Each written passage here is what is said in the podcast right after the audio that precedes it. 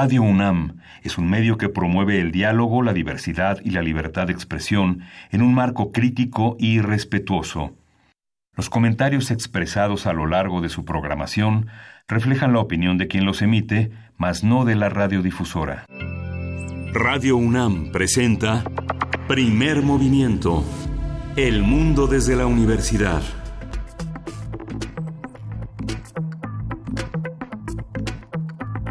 Hola, buenos días. Hoy es martes, martes 28 de enero y son las 7.06 de la mañana aquí en la Ciudad de México. Estamos en Radio UNAM, en la cabina de Radio UNAM en primer movimiento.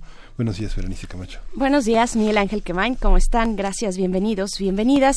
Pues sí, iniciamos en esta mañana, en esta mañana que, bueno, el gobierno de la ciudad eh, ya activó la alerta amarilla desde el día de ayer por la noche eh, para temperaturas bajas en distintas alcaldías.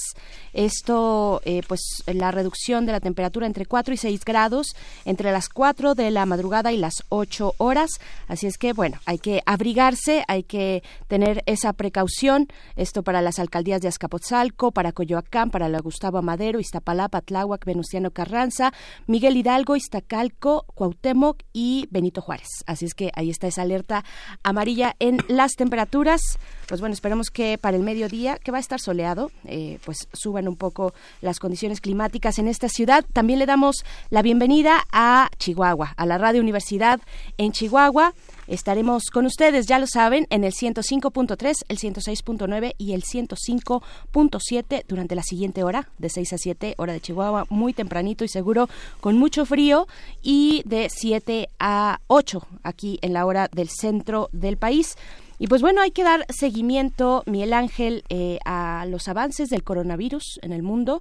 Es eh, un tema que va eh, minuto a minuto, pues actualizándose, que estamos pues todos con la atención puesta en esta situación y sobre todo luego de que la Organización Mundial de la Salud modificó ayer el estatus de riesgo. ya lo sabemos, venía estableciendo la OMS un riesgo moderado, pero ayer lo subió a alto a alto el riesgo de esta nueva cepa que apareció en China. Eh, pues esto que tuvimos noticia desde el 31 de diciembre fue que China emitió esta primer, este primer comunicado de un posible nuevo virus que después se confirmó.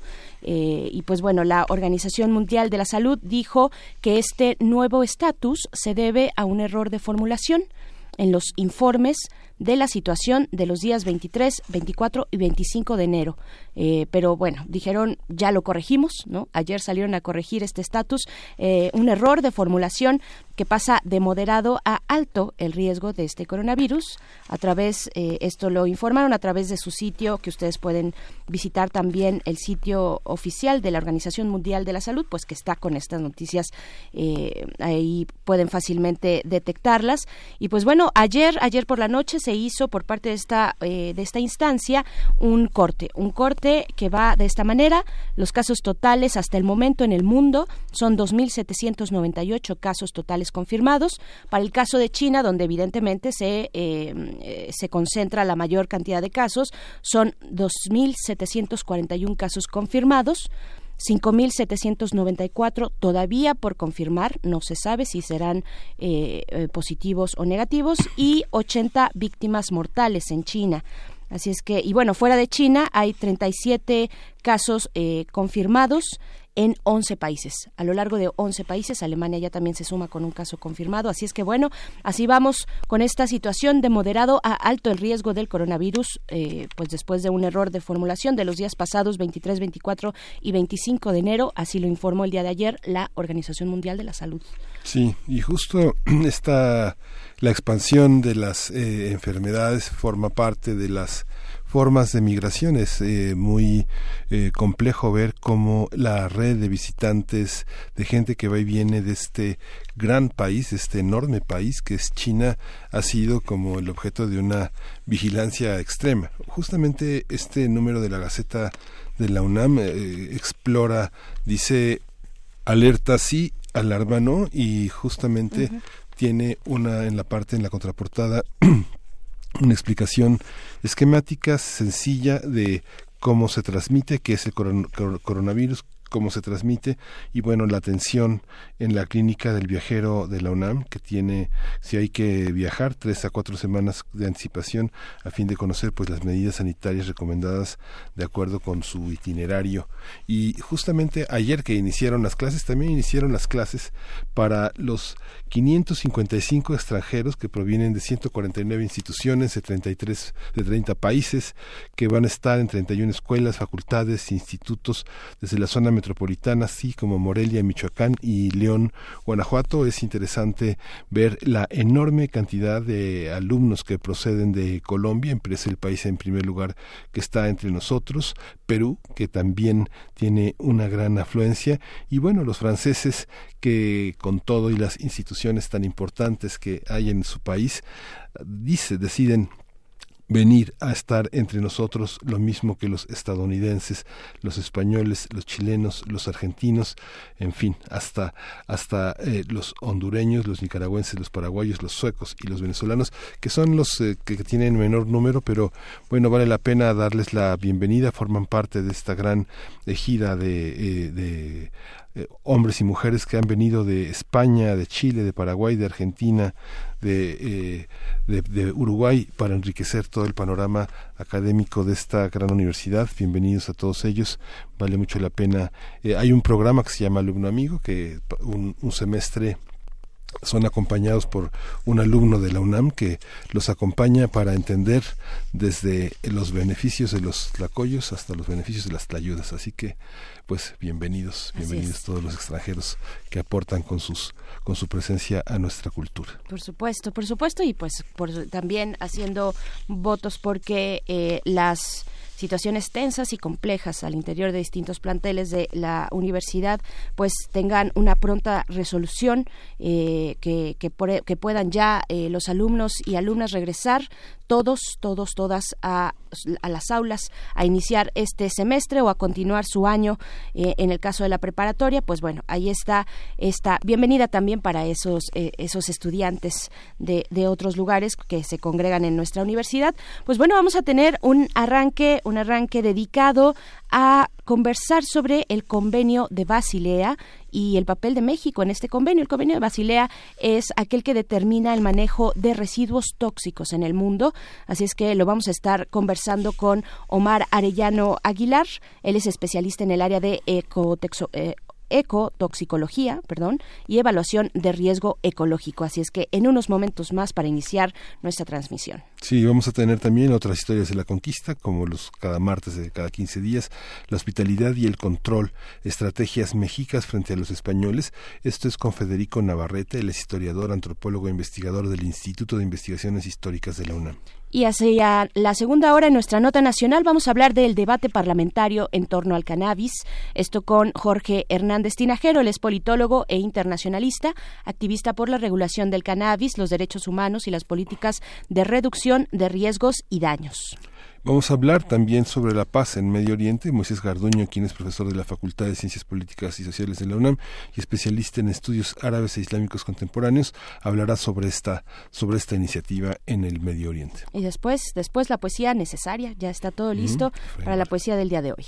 Vamos a tener en la mesa del día nada menos que Elías Ochoa, el león de Santiago de Cuba, una estrella original del Buenavista Social Club. Y bueno, va a estar entre nosotros. Ya estuvo una vez en primer movimiento. Nos llenó de, luz y de música y hoy se repite la historia. Así es, nos acompaña Eliades Ochoa esta mañana, por ahí de la última hora, después de las nueve de la mañana, este gran músico y guitarrista, ya lo decías, del, del Buenavista Social Club, así es que bueno, va a estar buena esa conversación. Después tenemos la conversación, antes de despedirnos, con la doctora Valeria Sousa, investigadora del Instituto de Ecología de la UNAM. Nos va a dar mucho gusto conversar con ella y que nos diga cómo va esta campaña de eh, donador para salvar a Cuatro Ciénegas, este proyecto que ella ha encabezado, pues para salvar ese, ese ecosistema en Coahuila. Y pues bueno, eh, creo que nos trae buenas noticias. Así es que, y todos ustedes tienen algo que ver o mucho que ver en esto, porque muchos de ustedes cerraron filas en torno a esta petición, a este llamado de hacer comunidad a través de eh, la donación para apoyar un proyecto como este, un proyecto que lleva más de dos décadas y que involucra a mucha gente. Al equipo, por supuesto, de la doctora Valeria Sousa, pero también a la misma comunidad de Cuatro Ciénegas, a las autoridades, en fin, vamos a estar conversándolo hacia el final de esta emisión de esta mañana de, de martes, ¿cuál viernes? Se siente en el, en el cuerpo el cansancio como si fuera viernes, pero no, no es cierto, es martes, martes 28 de enero y pues vamos a ir con música. Vamos a escuchar de Julián Carrillo Los balbuceos, pieza para piano en 16 de tono y orquesta sinfónica. Es un fragmento.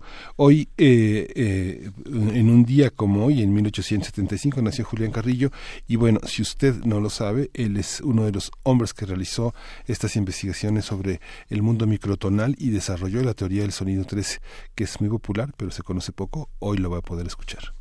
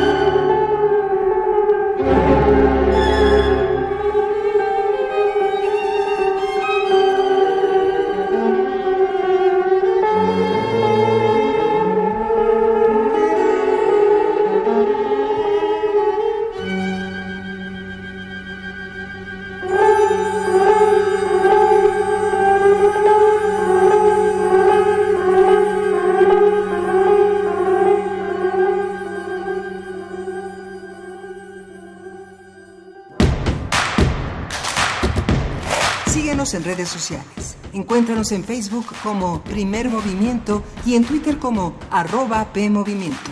Hagamos comunidad.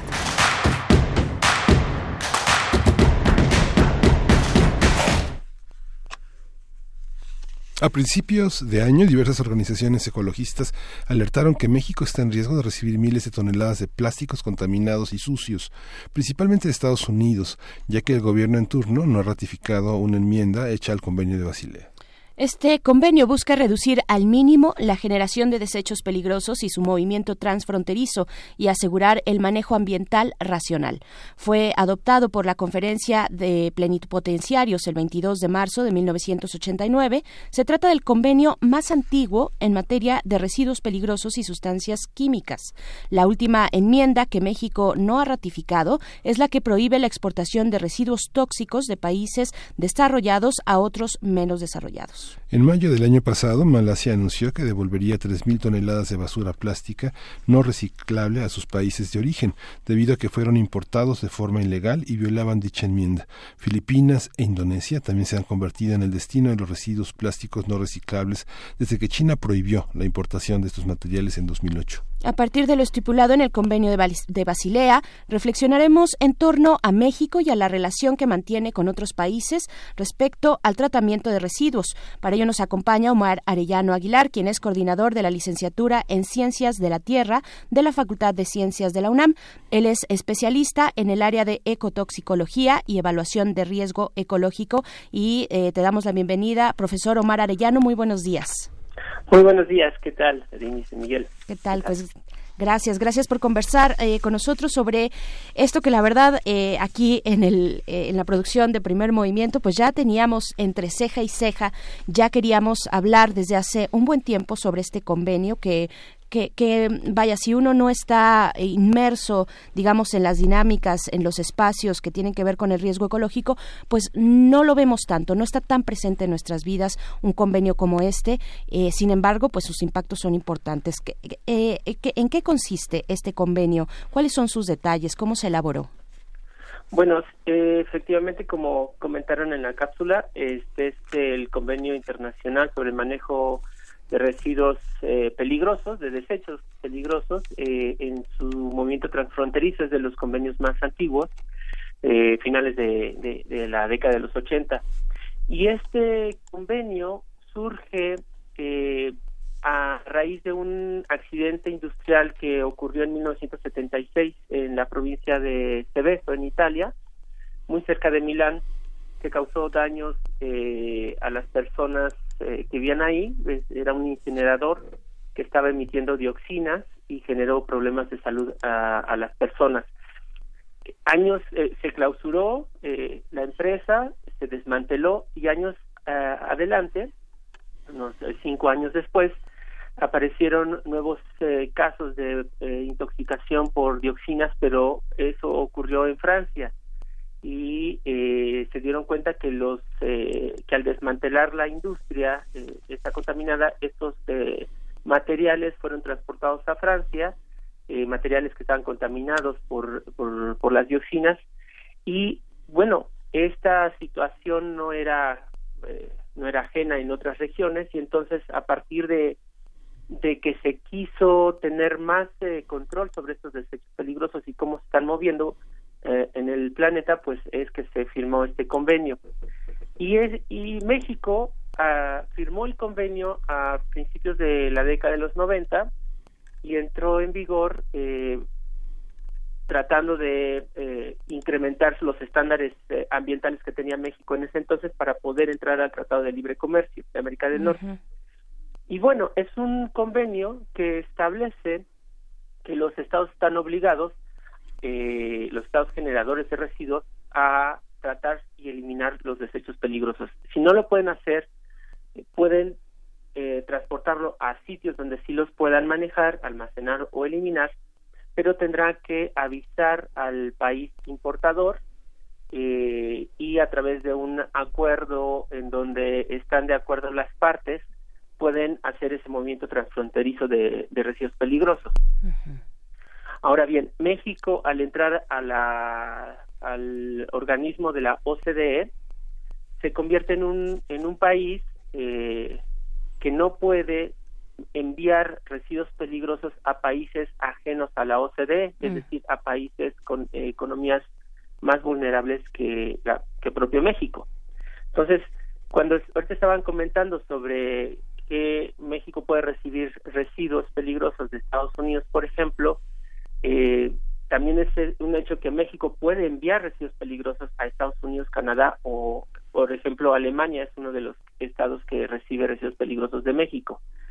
Los residuos peligrosos eh, son eh, tanto sustancias químicas peligrosas como eh, residuos hospitalarios, por ejemplo, y algunos otros compuestos como PCBs, PPBs, resinas, asbestos, cianuro, metales pesados, etcétera. Son realmente es una gama de sustancias químicas que por su eh, cantidad eh, resultan muy peligrosas a la salud y al ambiente. Claro, eh, profesor, también en toda esta cuestión, pues, ¿cómo, ¿cómo se determina? Ya nos dice, bueno, México no puede enviar a países, digamos, que estén en, en situación de, de, pobreza o que tengan un nivel, pues, más bajo, digamos, como para poder atender esta situación.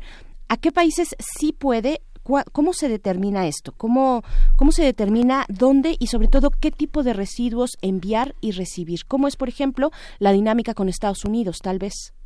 Bueno, mira, todos los países de la OCDE, es decir, los países eh, con economías eh, fuertes, eh, desarrollados, y que nosotros somos parte de, se supone, de, esa lista, aunque realmente no estamos en esos niveles, podemos hacer el movimiento transfronterizo haciendo, hay acuerdos multilaterales y bilaterales para poder este, transportarlos y recibirlos, etcétera.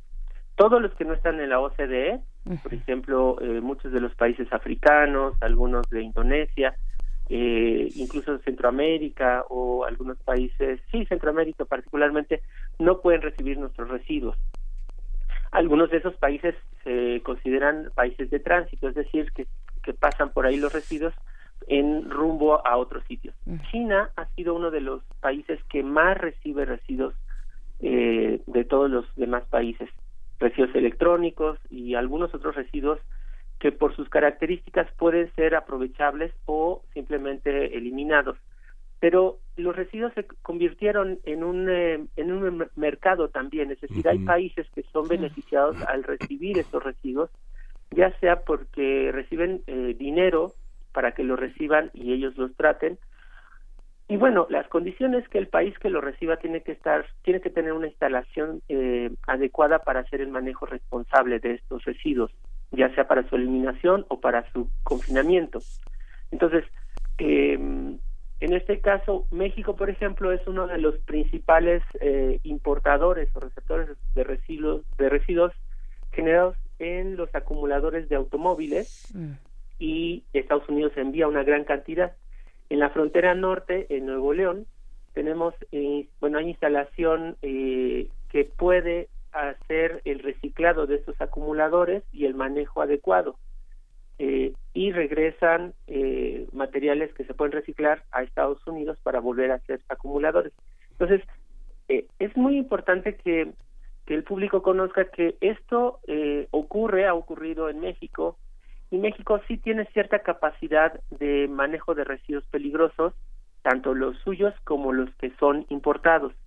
Pero al mismo tiempo México está mandando residuos a países como Estados Unidos y Alemania, por ejemplo, o a China, eh, y que este también eso es eh, perfectamente eh, eso ocurre ahora bien los problemas comerciales que están teniendo México digo Estados Unidos y China generan que eh, México sea una, un sitio para que Estados Unidos envíe los residuos. Y aquí es muy importante saber y conocer si México tiene la capacidad del manejo de residuos eh, que puede recibir. Y tiene, tiene México esa, esa capacidad, digamos, hay una historia de, de, incidentes y de accidentes en ese, en ese tipo de manejos. ¿Quiénes son los que producen la mayor cantidad de residuos tóxicos y existe alguna regulación eh, interna eh, en el país que vigile a esas empresas? Esas son industrias, ¿no? Sí, son industrias y el mayor generador de residuos peligrosos es Pemex por su actividad eh, respecto a hidrocarburos. Todos los residuos de hidrocarburos eh, son este son considerados residuos peligrosos. También algunos compuestos inflamables, eh, explosivos, corrosivos, etcétera. Es la industria manufacturera también una gran generadora. tenemos instalaciones en México de confinamientos de residuos peligrosos en la parte norte del país y un poco hacia el centro. Ha habido casos, sí, en donde eh, se han dado autorizaciones para construir un confinamiento de residuos peligrosos. Por ejemplo, un caso muy sonado fue en Simapán, en donde se aprobó la instalación de, estos, de este confinamiento. Sin embargo, no se le informó a la comunidad eh, de Simapán de que iban a recibir residuos peligrosos no solamente de Pemex, sino de otros países, porque fue una empresa española la que consiguió el, la licitación y consiguió todos los permisos. Que en su página de internet, por ejemplo, en aquellos años, que fue, fue hace como cinco años, eh, promovía la empresa española a nivel internacional de que tenía confinamientos de residuos peligrosos en diferentes partes del mundo, incluyendo México. Entonces, por ejemplo, eh, no había estudios suficientes para poder determinar si eh, era suficiente lo que estaban ellos planteando y hubo diferentes quejas de la comunidad, pero también ya en el análisis de la manifestación de impacto ambiental, que Semarnat es quien vigila que todos estos confinamientos estén ah, cumpliendo la norma, pues resultó que no, que había cosas eh, eh, que se había pasado por alto. Entonces se, se, se prohibió la construcción, se echó para atrás la manifestación de impacto ambiental y no se construyó. Eso ha ocurrido también en Palula, en San Luis Potosí, en Zacatecas, pero hay otros residuos, otros confinamientos que sí están bien montados. Eh, México tiene una capacidad, de acuerdo con, con algunos eh, unas fuentes de la Asociación Nacional de Industria Química, de que puede, por ejemplo, tener un, en el caso de plásticos, solamente tiene una capacidad instalada de reciclaje de 40 toneladas anuales, cuando, por ejemplo, la Ciudad de México puede estar eh, generando eh, mil toneladas de residuos plásticos al año. Entonces, México realmente en algunos aspectos, algunos tipos de residuos no está preparado para recibirlos, tanto para residuos electrónicos como ahora en la enmienda del año pasado que tiene que ver con residuos plásticos. Que estos entraron no porque eh, sean, vamos a decir así, peligrosos como tal si lo comparamos con dioxinas, con metales pesados o hidrocarburos, sino porque eh, el volumen de, residuos de plástico es altísimo. Por ejemplo, nada más en el año pasado a nivel mundial se produjeron 348 millones de toneladas de plástico que son utilizadas y que en algún momento van a terminar eh, como residuos y en el ambiente. Entonces se tiene que hacer un manejo adecuado de eso. Pues México no tiene ahorita la capacidad para poder estar recibiendo cantidades inmensas de estos de estos materiales. Y parece que otros países tampoco, eh, profesor Omar Arellano, o, cómo está esta situación, por ejemplo, la mencionábamos en la introducción, eh, eh, que de esta cuestión de que el año pasado Malasia anunció que iba, iba, a devolver 3.000 toneladas de basura plástica no reciclable a, países de origen, ¿no? que fueron importados de forma ilegal. Ese era un tema aparte, llegaron de manera ilegal, pero finalmente, ¿cómo está esta situación de grandes cantidades de un gran volumen de un material como es el plástico, eh, que en sí mismo tal vez puede no generar los impactos eh, tanto ambientales tan inmediatos como algún residuo, por ejemplo, pienso de la minería, ¿no? Eh, que pueden ser más peligrosos de contacto y demás, pero la cantidad, el volumen es muy importante. ¿Cómo, ¿Cuál es la situación en el mundo? ¿Quiénes son los países más receptores? Y también, bueno, los que más envían, supongo, Estados Unidos, pero ¿cómo está esa cuestión? Pues mira, en el convenio de Basilea se atribuye a los estados que tienen el derecho soberano de prohibir la entrada de cualquier sustancia peligrosa, cualquier desecho peligroso a su territorio. Eh, es una atribución de cada uno de los estados. Eh, lo que pasa es que así como uno un estado puede decir, bueno, yo prohíbo la entrada de sustancias peligrosas, pues eso también le cancela el hecho de poder enviar sus residuos peligrosos a otros estados dado que, por ejemplo, eh, algunos, algunas veces no tenemos la capacidad de hacer una eliminación adecuada de esos desechos. Entonces, realmente es como una un acuerdo, eh, en cierta manera, eh, consensuado de, de, estar haciendo esta, este movimiento, pero los estados tienen derecho de prohibir en cualquier momento cualquiera de estos. Ahora bien, cuando dicen tráfico ilícito, el convenio de Basilea establece que se considera tráfico ilícito cuando no hay notificación entre los estados de la eh, del transporte de residuos peligrosos, cuando se envían y los estados no tienen su consentimiento, o cuando el consentimiento ha sido falsificado o es un fraude. Y eso ocurre muy frecuente en empresas de dudosa ética, en donde este, hacen estos movimientos. Mm, hace unos años, por ejemplo, hace más o menos unos 10 años, un buque tanque de Pemex eh, que se iba a, que se dio de baja, por ejemplo, un buque tanque ya es un residuo peligroso.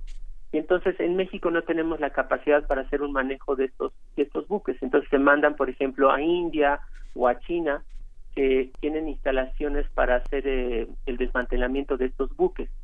Sin embargo, este buque eh, fue enviado y no se le informó al, a, a, a India India no autorizó pero de todos modos llegó el buque. Entonces, eh, las organizaciones civiles de, de India alertaron de que un, un casco de un barco estaba llegando a su país y que este no había habido una pues el, el, papeleo suficiente. Entonces ese tipo de cosas ocurren.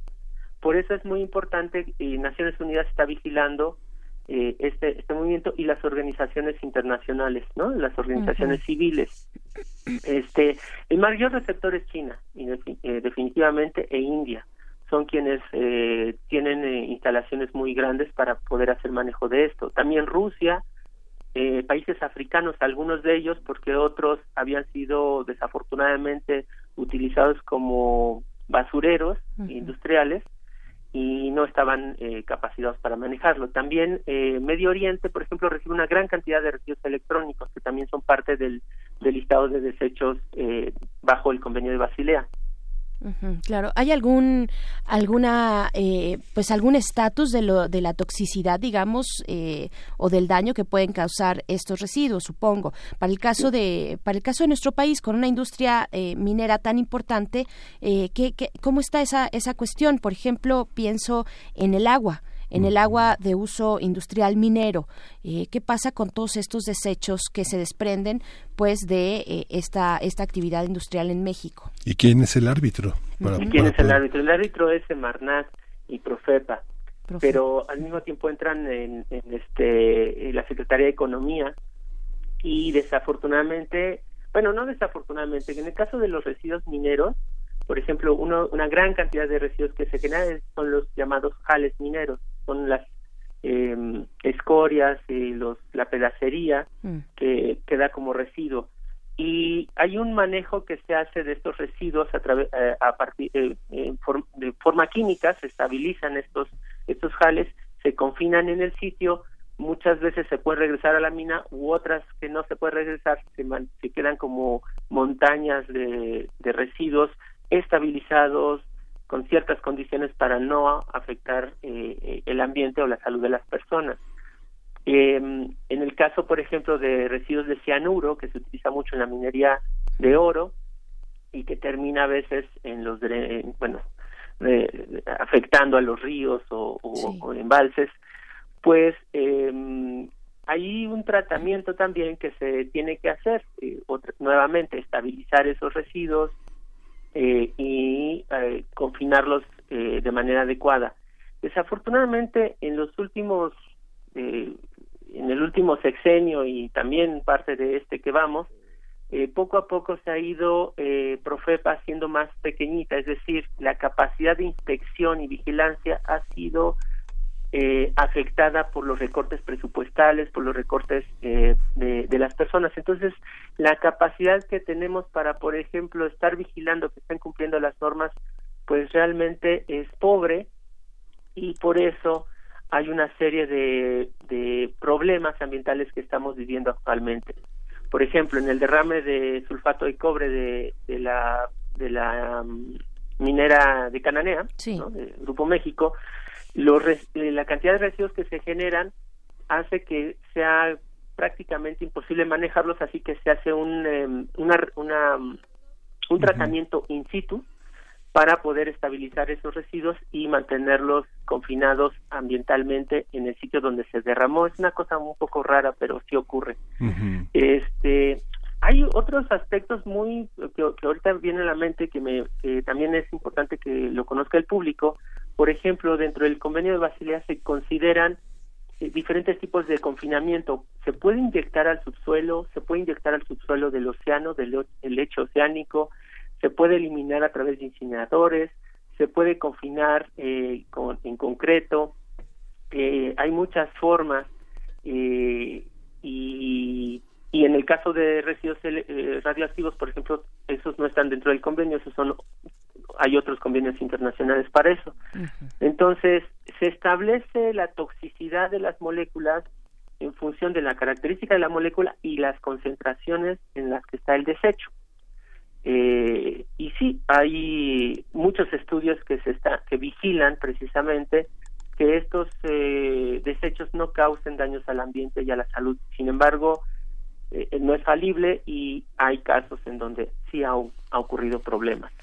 Oye, Omar, esta, ¿cuál, es la perspectiva que, digamos, hay un consejo de científicos que forma parte también de estas observaciones y de estas decisiones, no solo el activismo internacional, como es el de Greenpeace, que ha estado eh, poniendo como, insistiendo en que México tenga más rigor en sus participaciones y que y que reafirme la parte de los convenios pero tú, en la perspectiva de los próximos años, con los recortes, con toda la conflictividad que hay en la ciencia mexicana actualmente, ¿Cómo, ¿Cómo perfilas los próximos 10 años en el tratamiento de residuos eh, eh, en México?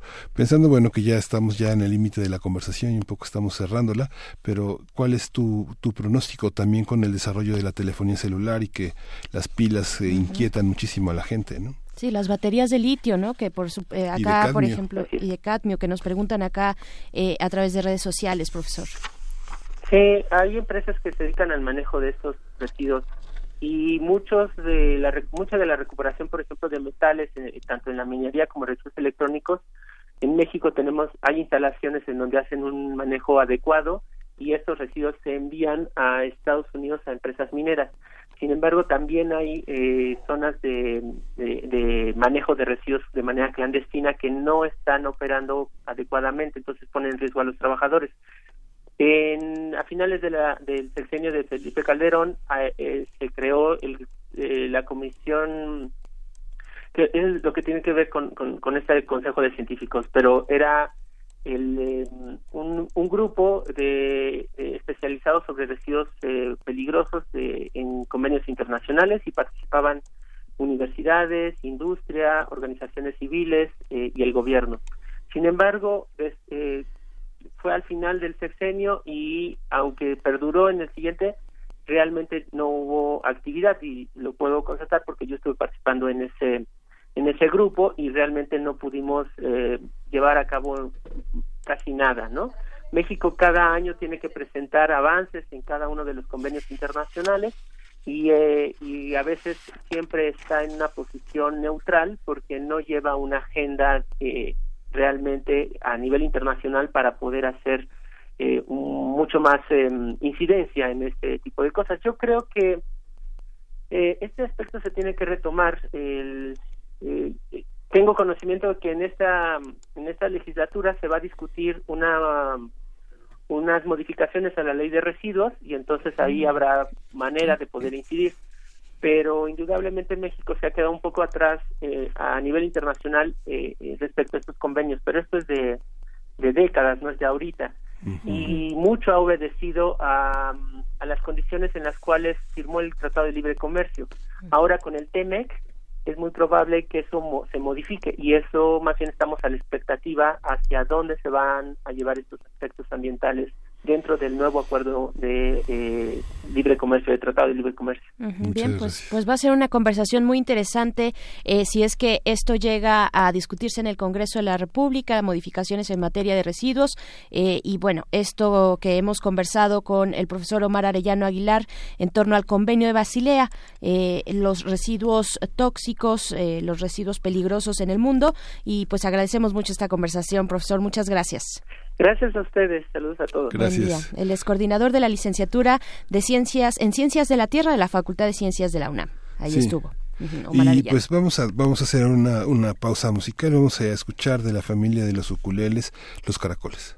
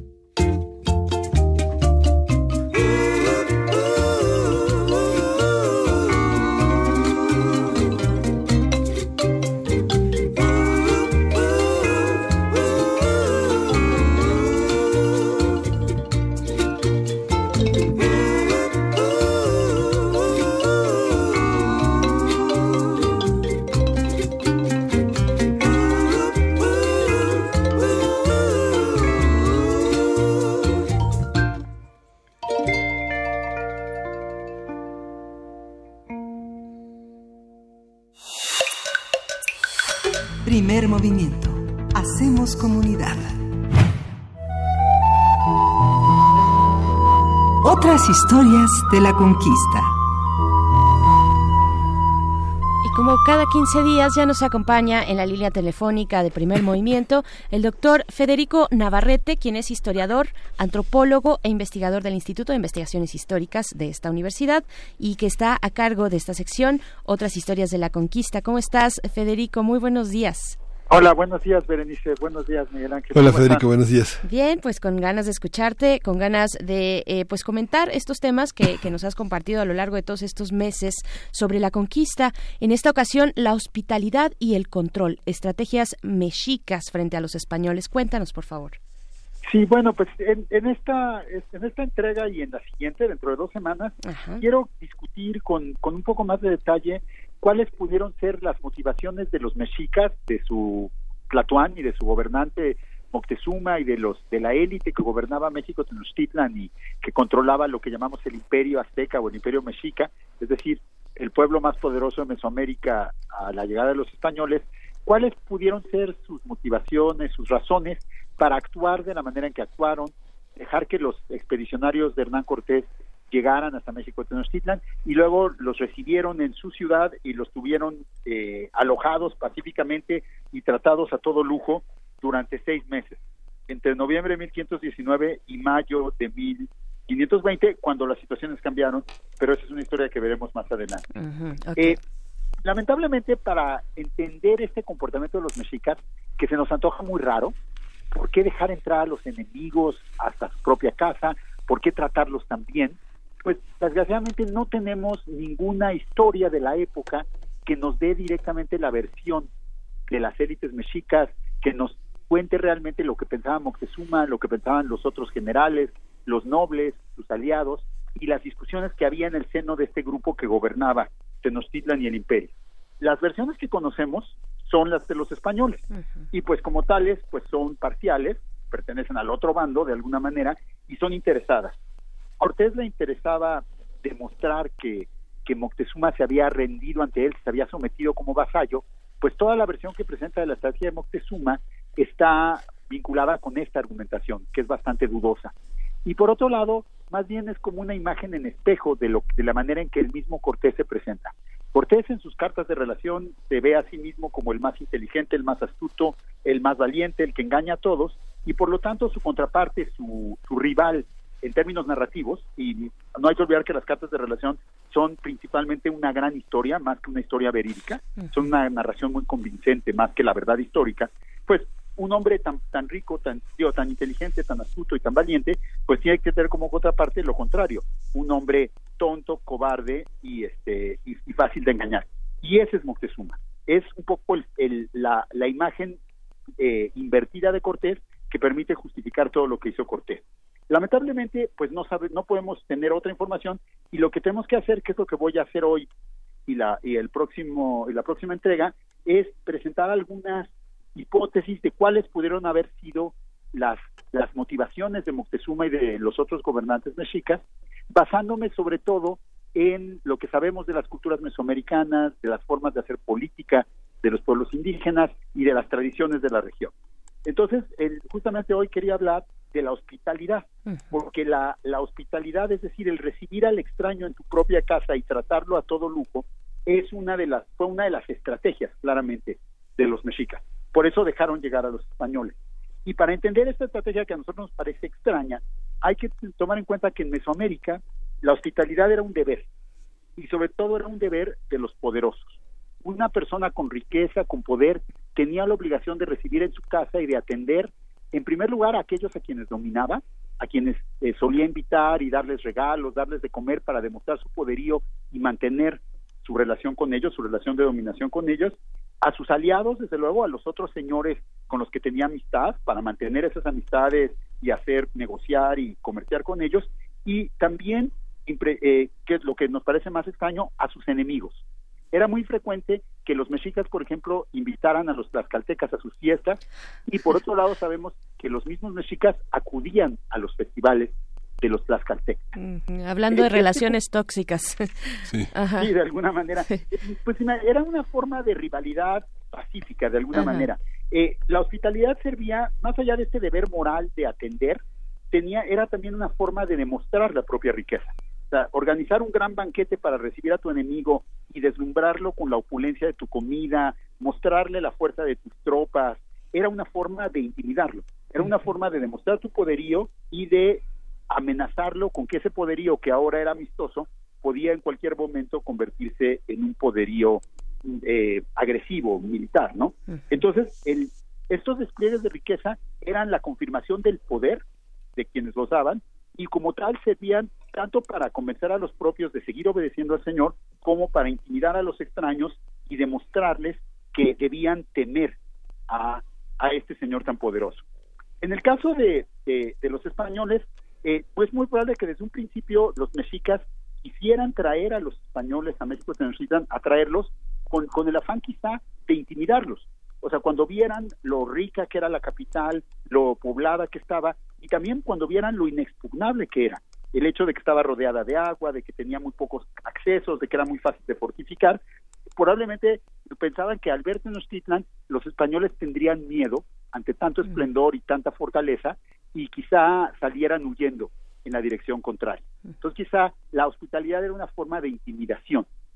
Por otro lado, el hecho es que pues tampoco tuvieron mucha opción los mexicas, porque como Cortés desde un principio dijo que quería eh, ir a México Tenochtitlan, impedirle llegar hubiera tenido que ser o un acto de fuerza, cosa que los mexicas no quisieron hacer, y vamos a ver la próxima entrega por qué los mexicas no, bueno, las posibles razones que tuvieron para no usar la fuerza, o, o si no, un acto muy complejo de disuadirlo que es algo que trataron de hacer los mexicas durante meses.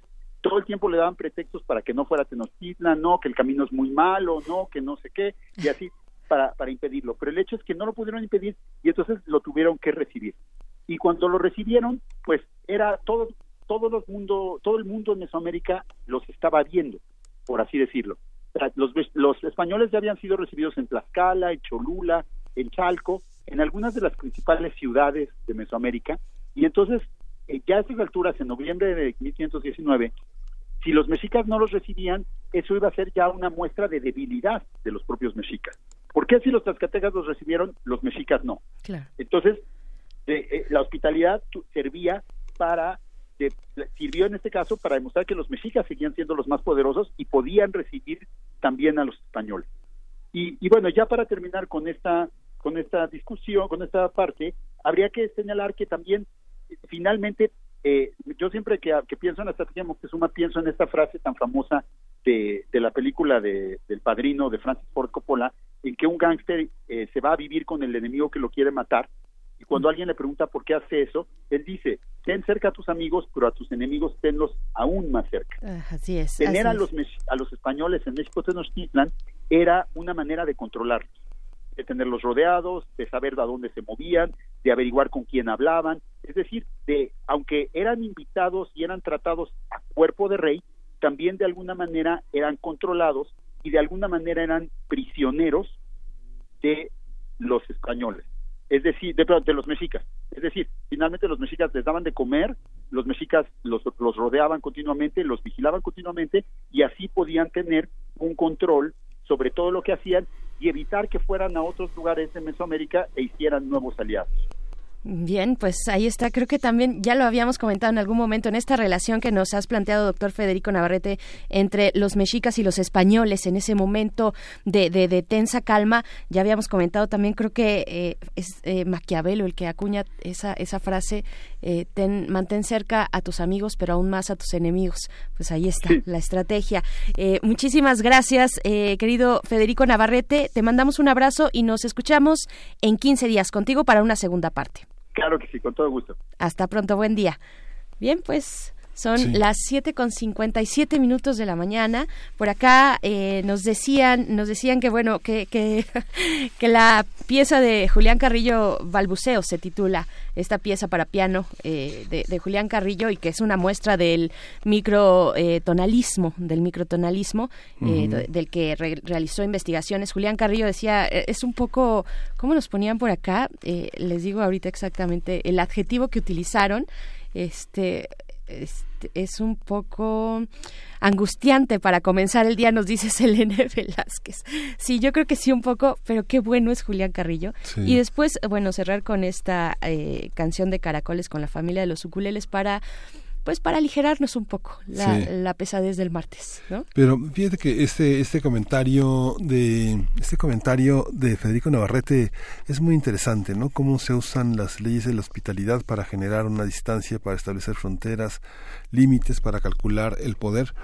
Hay dos textos que vienen de la cultura francesa, La hospitalidad de René Scherer y, La hospitalidad de Jacques Derrida, con esta visión de la migración y sus reglas de aceptación, de convivencia, interesantes todas ellas. Y justamente la hospitalidad es lo que nos da pie para iniciar una conversación, que es el tema que tendremos en nuestro próximo Sócrates Café cómo iniciar una conversación, cómo, cómo abrir el interés del otro y de uno mismo para iniciar y, meterse en esta posibilidad de diálogo.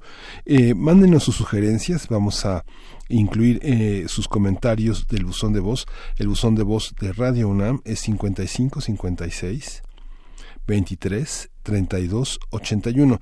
Consúltelo, llame y diga cómo iniciar una conversación, cómo se puede establecer una verdadera comunicación sincera, crítica, autocrítica, cuáles son las perspectivas que tiene usted frente al otro, cuáles son las posibilidades de establecer un diálogo de amistad, de pedagógico, amoroso, de seducción, no sé, ¿cómo, cómo lo ve usted? Así es, pues bueno, estamos aquí desde Primer Movimiento explorando nuevas formas de hacer comunidad, así es que bueno, ahí está nuestro buzón de voz para que nos eh, diga, nos conteste pues a esta pregunta que, que lanzamos, cómo, cómo iniciar una conversación 55 56 23 32 81 es el lugar donde pueden depositar su nota de voz y decirnos cómo iniciamos la conversación. Vamos al corte de la hora, son las 8 de la mañana, nos despedimos de la Radio Universidad en Chihuahua, nos escuchamos con ustedes el día de mañana y seguimos aquí nosotros en el 96.1 de FM. Síguenos en redes sociales. Encuéntranos en Facebook como Primer Movimiento y en Twitter como arroba PMovimiento. Hagamos comunidad.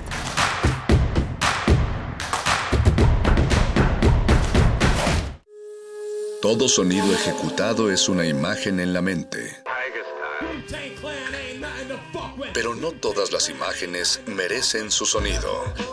Nos resistimos a perder el tiempo con una mala película. Para eso tenemos a los críticos. De Retinas. Una proyección a 24 cuadros por sonido. Martes, 21 horas. Por resistencia modulada, 96.1 de FM. Radio UNAM, Experiencia Sonora.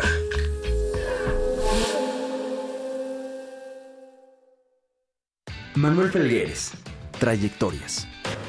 En el marco de los festejos por sus 90 años de vida, se crea una exposición monográfica que resalta la importancia del artista en el desarrollo del arte contemporáneo en México. Pasando por tres etapas claves de su creación artística, se logra establecer una relación entre su pintura, escultura y una evidente inclinación por la innovación formal y técnica. técnica. Museo Universitario Arte Contemporáneo, MUAC. En Ciudad Universitaria, del 7 de diciembre de 2019 al 10 de mayo de 2020. En mi INE caben todas las ideas, todas las discapacidades, todos los colores de piel. En mi INE caben todas las personas, todas las expresiones de género, todas las lenguas y formas de lenguaje. En nuestro INE caben todas y todos. Mi INE cumple 30 años construyendo democracia e inclusión. Contamos todas, contamos todos. INE. Si te sientes deprimido, con ansiedad o desesperado, no estás solo. En la línea de la vida podemos ayudarte. Llama al 800-911-2000. Te damos información y te escuchamos. También respondemos en redes sociales. Y ofrecemos pláticas, talleres y atención profesional en escuelas o centros de trabajo. No, te, pierdas. Juntos por la paz. Estrategia Nacional para la Prevención de Adicciones. Gobierno de México.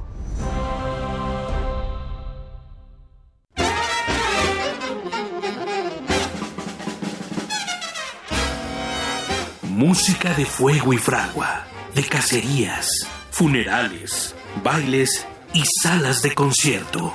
Hoy escuchamos sus historias. Viento de bronce. Un programa de Juan Arturo Brennan. Acompáñanos en un recorrido por todos los géneros y todos los estilos de la música de trompeta. De lunes a viernes a las 6.40 de la mañana o escucha la repetición a las 3 de la tarde. 96.1 de FM. Radio UNAM. Experiencia sonora.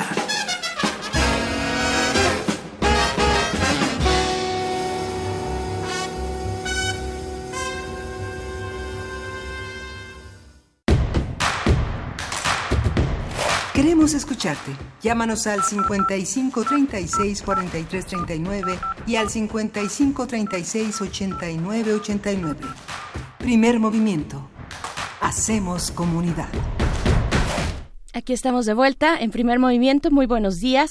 Son las 8 de la mañana con 4 minutos en este martes 28 de enero ya. Estamos en la última semana de este mes, de este mes eh, que da inicio al año 2020 con muchos retos por delante. Se presenta este año. Pues bueno, les damos la bienvenida a quienes nos sintonizan a través del 96.1 de FM aquí en Radio UNAM, pero también a Morelia. Eh, estamos en, con ustedes en esta transmisión conjunta para llegar eh, pues allá a Morelia eh, a través de la Universidad Michoacana de San Nicolás de Hidalgo. Les mandamos saludos, abrazos en esta semana que eh, pues fue semana de inicio de actividades académicas. Ya entra la universidad casi con todo, hay que decir, desafortunadamente con unos conflictos ahí que todavía están atorados en las negociaciones, pero ¿qué hacemos desde aquí? Pues los votos para que pues se, solucione, se encuentre una solución eh, viable, adecuada, pero también eh, inmediata para no seguir perdiendo más eh, el, semestre, el año que ya está en curso. Sí, justamente este diálogo que la universidad ha tratado de construir con su comunidad en disenso es importante que se continúe. Es una, es a muchos factores se implican que en la construcción de este diálogo hay una hay una construcción también del malentendido que se ha tratado de paliar y que justamente el diálogo es la forma más más viable para para poder expresar las inconformidades y continuar con la vida académica que es el centro de todo lo que permite esta libertad de pensamiento y poder dirimir los, los contratiempos, los disensos, las disputas, de una manera lo este, de una manera sin violencia en el marco de un de un diálogo y, continuando los esfuerzos para los que estamos llamados y para los que nos hemos comprometido en esta casa de estudios. Así es, así es. Pues bueno, les damos la bienvenida. De esta manera tendremos durante la hora que inicia una nota nacional que dedicamos al debate parlamentario que se está dando en torno al cannabis. Vamos a comentarlo con Jorge Hernández Tinajero, politólogo e internacionalista, activista por la regulación del cannabis y los derechos, los derechos humanos y las políticas de reducción de riesgos y de daños. Así es que bueno, todo, todo un debate, toda una cuestión importante para nuestro país que lleva ya muchísimos años, eh, digamos, en la congeladora parlamentaria, pero que ahora sale y que es además apremiante que pueda discutirse lo, lo antes posible, pero por supuesto con el tiempo, con la claridad, con la participación y con las, eh, pues, todas las posturas, las posturas de personas que han estado ahí, que han estado señalando distintas cuestiones en torno al cannabis. Sí, centenares de páginas alrededor de eso. Sí, sí, sí, centenas eh, de, de páginas y también de organizaciones eh, que, que, apuntan en muchas direcciones. Es un tema muy complejo, lo vamos a estar conversando en unos momentos. Sí, si usted quiere seguirlo, el debate nacional sobre el uso de la marihuana empezó en abril del 2016. Hay 25 eh, mesas que se hicieron. Hay una, un intento de relatoría que se publicó en la que está accesible en la página del gobierno búsquelo búsquelo así para que se quede para que no se quede en, en frío y pueda seguir esta cronología que tiene los últimos cuatro años de, de debate, de análisis y de testimonios muy, muy interesantes. Vamos a tener el, el, análisis del marco de la paz en Medio Oriente con Moisés Cardoño. Él es un especialista en Medio Oriente, un colaborador habitual de Primer Movimiento y eso es lo que nos espera para esta hora venidera, esta hora que en la que ya estamos instalados a las en estas de 8 a 9 de la mañana. Así es, y que ustedes, ustedes también pueden participar, los estragos del frío, ustedes también pueden participar participar a través de nuestras redes sociales. Eh, están totalmente pues convocados a que nos compartan sus comentarios sobre este tema, sobre otros temas, por supuesto, lo que quieran ustedes eh, pues incluir ahí en sus comentarios arroba eh, P, Movimiento en Twitter, Primer Movimiento UNAM en Facebook. Y nos vamos a ir con música. Vamos con esto que es de Los Lobos. La canción es Breakdown. Breakdown.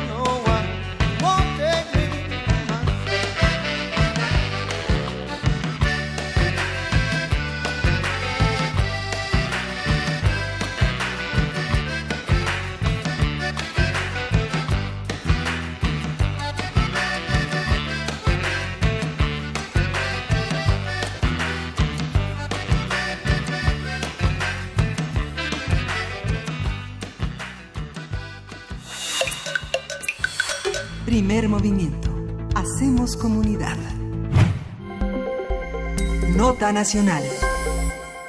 En el Senado de la República está pendiente la discusión sobre la legalización de la marihuana, luego de la prórroga otorgada por la Suprema Corte de Justicia de la Nación para que la Cámara Alta la apruebe antes del 30 de abril. La semana pasada, el senador Julio Menchaca, presidente de la Comisión de Justicia del Senado, ofreció detalles sobre el anteproyecto de la posible regulación del uso lúdico de la marihuana.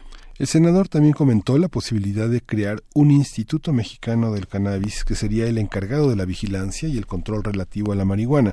Sería independiente de la Secretaría de Gobernación y tendría el dominio sobre las políticas públicas, permisos y licencias para la siembra y producción de marihuana. Según el anteproyecto, las personas interesadas en cosechar marihuana para uso personal podrán sembrar cannabis con algunas restricciones. Por ejemplo, que no se rebasen los 480 gramos por año, que las plantas hayan sido registradas ante el Instituto Mexicano del Cannabis, el cual podrá autorizar hasta 20 plantas a personas que lo soliciten. Sin embargo, organizaciones y activistas en pro de la legalización exigen cultivos sin fines de lucro y sin límites de plantas para uso personal y asociado, no criminalizar ni limitar la posesión de cannabis para uso personal, espacios de consumo seguro y tolerado y que la nueva ley garantice el consumo adulto responsable. Así es, ante la posible legalización del cannabis para este año 2020, hablaremos del debate parlamentario y de los aspectos relevantes que especialistas y organizaciones han mencionado, como hemos dado cuenta aquí, y pues para ello nos acompaña Jorge Hernández Tinajero,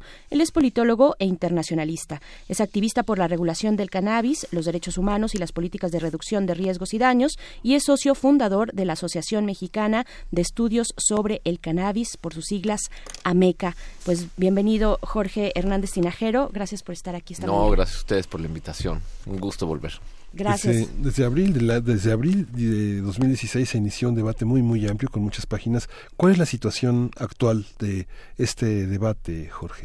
Sí, bueno, el, en realidad el debate se inició antes. Sí, sí, este, mucho antes. Eh, empezamos a tener, digamos, eh, cierta atención de la política más formal, probablemente em, en esos años. Este, yo diría que antes, porque pusimos eh, las primeras iniciativas alrededor del 2009.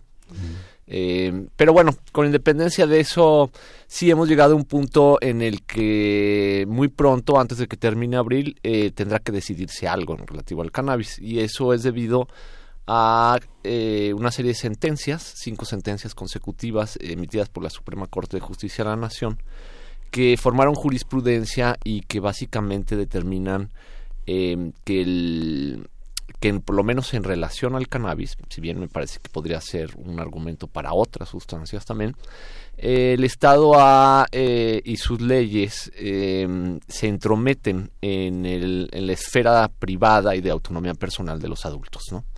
Entonces, mandata al eh, legislativo a que cambie, declara cinco artículos de la Ley General de Salud en los que el cannabis está, digamos, contemplado y eh, los declara inconstitucionales. Esto fue hace ya más de un año y medio. Eh, es curioso porque pues es raro ¿no? que una Suprema Corte en un país determine que hay este artículos de ley inconstitucionales y estos sigan vigentes, ¿no? Este, que es lo que pasa en nuestro país. El plazo para cambiar esos artículos venció en octubre del año pasado. El, el legislativo no tuvo la capacidad, el interés, la voluntad, ahí sí cada quien puede interpretar, eh, para cambiarlos eh, solicitó una prórroga y esa prórroga vence el último día de abril, ¿no? Ese es, digamos, más o menos el, tema y, bueno, sí, bueno, es, creo que es importante explicar qué es lo que tiene que cambiar. En la introducción que ustedes leyeron había algunas imprecisiones, eh, sin embargo, no más imprecisiones de las que hay en el dictamen. el dictamen es mucho más impreciso, este, mucho más caótico. Y, em, y vale la pena decir en ese sentido que eh, realmente lo que la Suprema Corte mandata al legislativo en relación al cannabis eh, tiene que ver con esa intromisión de lo público en lo privado. y lo que dice básicamente las sentencias es que eh, entre adultos que no afecten a terceros en privado el cultivo de cannabis eh, con fines eh, personales, es decir, sin fines de comercio, sin importar si es lúdico, recreativo, medicinal, etcétera, es un derecho, ¿no? Es un derecho de los adultos en México.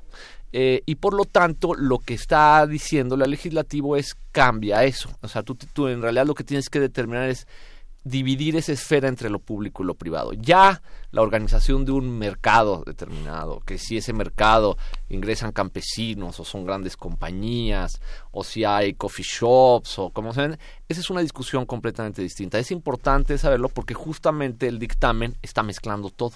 Mm. Y en ese sentido pierde el, el, el objetivo, por lo menos eh, esencial, de del mandato de la Corte, y confunde tanto a los legisladores como a la gente, ¿no? De, de qué va esto, ¿no? Entonces, aquí es importante porque incluso, pues, el presidente, por ejemplo, ha dicho, yo no estoy de acuerdo.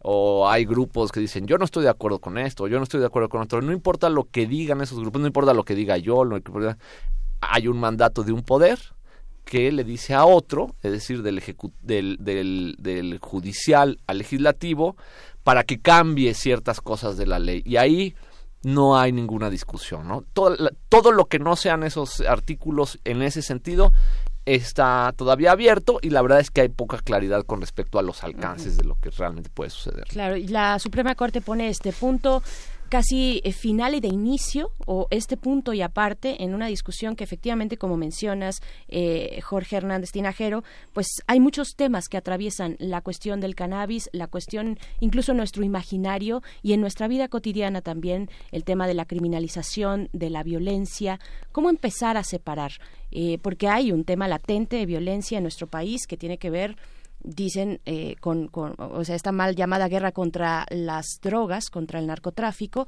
eh, que tiene que ver con eso no con, con, con, el trasiego con todo lo que ocurre en los distintos pueblos eh, con la violencia que se puede ejercer después de o, en, en este contexto. Cómo empezar a delimitar hasta donde sí, hasta donde no, lo pone claro la Corte hacia el consumo personal para distintos eh, fines, los que tú quieras como adulto, pero hay una situación y un contexto también, ¿no? ¿Cómo lo entendemos? Sí, bueno, yo creo que lo que hay, justamente yo creo que lo que hay que hacer es disasociar ambos ambos ámbitos no este hay eh, hay una idea de que es que es cierta hasta cierta hasta hasta algún punto en el que la prohibición de las drogas, como otras prohibiciones, lo que genera cuando hay un mercado que siempre ha estado ahí, por otro lado, eh, pues genera mafias o actividades ilícitas que se aprovechan de la prohibición para generar un lucro. ¿no? Eh, la marihuana no es ni el principal lucro ni el único. Este, y en este sentido, por ejemplo, decir que regular marihuana se hace para disminuir la violencia me parece que no es el objetivo central. Lo que eso y por eso empecé hablando de la corte. El objetivo central es la protección de derechos, la protección de derechos de la autonomía de los adultos, ¿no? En este caso, eh, yo me he encontrado muchas veces con argumentos, por ejemplo, de regular cannabis no va a disminuir la violencia, no va a terminar con el crimen organizado. Bueno, pues no, no lo va a hacer pero es un poco como, supongamos, desestimar la importancia de los retrovirales, de los antirretrovirales, porque no curan el VIH-Sida. Pero hay quien dice que sí lo va, que, que sí va a resolver A mí me parece que eso, esa es una opinión de aliados de la reforma que no ayuda mucho a la discusión. E, es, decir, yo desestimaría ese tipo de cosas. Vamos primero a entender que hay que el Estado tiene límites frente a nuestra autonomía, que hay que proteger esos derechos a la autonomía mientras no afectemos a terceros, porque de ese modo, como sociedad y como individuos, aprendemos a, eh, a convivir con la planta, en este caso, y con los otros. Es decir, como cuando bebemos alcohol, ¿no? Sabemos que tenemos derecho a beber alcohol. Como adultos tenemos derecho a comprarlos, tenemos derecho a exigir garantías de que el alcohol que compremos tiene ciertas este, medidas de control que eh, nos adviertan que la gradación, que, pero no tenemos derecho, digamos, a manejar bajo los efectos del alcohol. Y es lo que, digamos, esa es la división entre lo privado y lo público, ¿no? Que, que, que incrementa la, la, la, esfera autonómica del sujeto, que coloca nuevas formas de vínculo y de respeto entre los sujetos que permite ampliar la libertad, ¿no? Que, Así es, y limitarla al mismo tiempo, es decir, en relación a los demás. Entonces, me parece que este discurso que tiene que ver con este la peligrosidad del cannabis o la inocuidad del cannabis o este la o que si va a disminuir violencia o se van a terminar las mafias son elementos distractivos del núcleo central de la discusión. Eh, y a mí me importa separarlo porque justamente en la Cámara de Senadores el dictamen que está ahí es un dictamen que realmente mezcla todo en el que pareciera ser, y lo más, que pareciera ser que todo es igual de importante, y lo más, digamos, preocupante desde mi punto de vista es que el dictamen lo que está haciendo es volverse a inmiscuir en, en, en, el ámbito privado, encontrando formas retóricas para hacerlo. Por ejemplo, eh, dice, ok, tú como adulto vas a poder tener tus plantas en tu casa, pero solo van a ser tres y las tienes que registrar. Y además tienen, que venir de una semilla certificada. ¿Certificada por quién? No existe eso. Y además eso te lo va a tener que dar una institución que aún no existe. Ah, pues, bueno, pero y entonces se están metiendo, es decir, el, si lo dividimos entre lo público y lo privado, en efecto, en la introducción ahí estuvo muy bien, eh, nosotros pedimos que eh, el Estado y las leyes vigilen que no exista, que esa, digamos, ese cultivo privado no trascienda lo privado, ¿no? Si el Estado tendría derecho a decirme, tú, este, puedo, digamos, vigilar que tú no estés vendiendo de tu producción, ¿sí? Pero lo que no puede hacer es decirme cuántas plantas puedo tener dentro de mi casa. Y entonces el hecho mismo de tener esa intención y de registrar, de exigirme un registro a mí para ejercer en privado algo que es un derecho y que ya no es considerado delito, pues es completamente eh, eh, se intromete dentro de, o sea, no está atendiendo a lo esencial que la Corte es lo que mandata. La Corte no está diciendo, tú tienes que organizar un mercado en el que los campesinos también tengan una participación no está diciendo tienes que dividir el cannabis entre lo medicinal o no, no, no le está diciendo tiene esa planta no puede tener más de tanto de THC, no es, nada de eso está diciendo la Corte. ¿A qué nivel está esta resolución de la Corte con respecto a otros países? Eh, es, es lanza, eh, es punta de lanza, está en la vanguardia o por dónde la, cómo la calibramos? Yo a mí me parece que es una es una es, a mí me parece que, que, en efecto está en la vanguardia. Me parece que es, es realmente eh, tiene un gran potencial para tratar después también con otras sustancias, ¿no? Es esta división. Por ejemplo, en, en los países anglosajones, específicamente en Estados Unidos, el consumo sí está prohibido. Es decir, si alguien tiene THC en, la sangre, bien puede ir a la cárcel porque consumió. ¿sí? En México eso no, claro que existen salvedades, es decir, por ejemplo, los exámenes antidoping laborales, que son completamente inconstitucionales. Eh, pero eh, en México lo que hacemos es, ok, el consumo no está prohibido. Aunque la Ley General de Salud dice que sí, en el Código Penal dice, pues no hay sanción. Pero entonces, ¿qué es lo que se hace? Ah, pero para consumir tuviste que haber poseído, tuviste que haber transportado, tal vez compraste, peor aún, cultivaste, eso es producción. Entonces, hay, digamos, para ejercer el derecho, yo tengo que cometer una serie de delitos. Y entonces, pues la autoridad prefiere verme como delincuente que como un sujeto de derechos. Lo que la Corte está diciendo es no, primero es el derecho, primero está la autonomía, después vemos lo demás. Y eso da terror a los legisladores. Digamos, esa, esa idea mera de libertad, a mí yo lo he visto, obviamente no a todos, hay, hay legisladores que sí han entendido por dónde va, pero en general, pues la mayoría de los legisladores mm, conoce poco el tema, tiene muchos prejuicios, muchos de ellos son muy conservadores y, eh, y al mismo tiempo eh, se llenan la boca diciendo, ahora no, si vamos a, regular cannabis, vamos a regular todo, ¿no?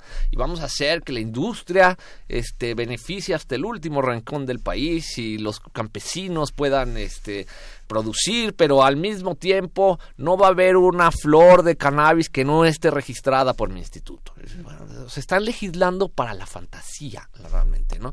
Que es algo muy tradicional en nuestro país. Entonces, a mí sí me da un poco de eh, de ansiedad es este mero hecho de que al legislar tan apresuradamente tan mal, yo creo que podríamos hacerlo por etapas, es decir, primero cumplamos con la corte, ¿no? Digamos, a ver, el cultivo privado va a ser así, asociado va a tener estos límites, que son no los límites ridículos que ahora están planteando, y luego vamos avanzando a ver cómo podemos ir expandiendo una industria que en efecto es una industria que además pues en el mundo ya está creándose, que tiene un gran potencial, que es medioambientalmente sustentable, que tiene aplicaciones médicas, que tiene aplicaciones industriales, es decir, es una planta muy útil que ha acompañado a la humanidad muchísimo tiempo. En realidad el prejuicio pues tiene 100 años frente a una historia milenaria.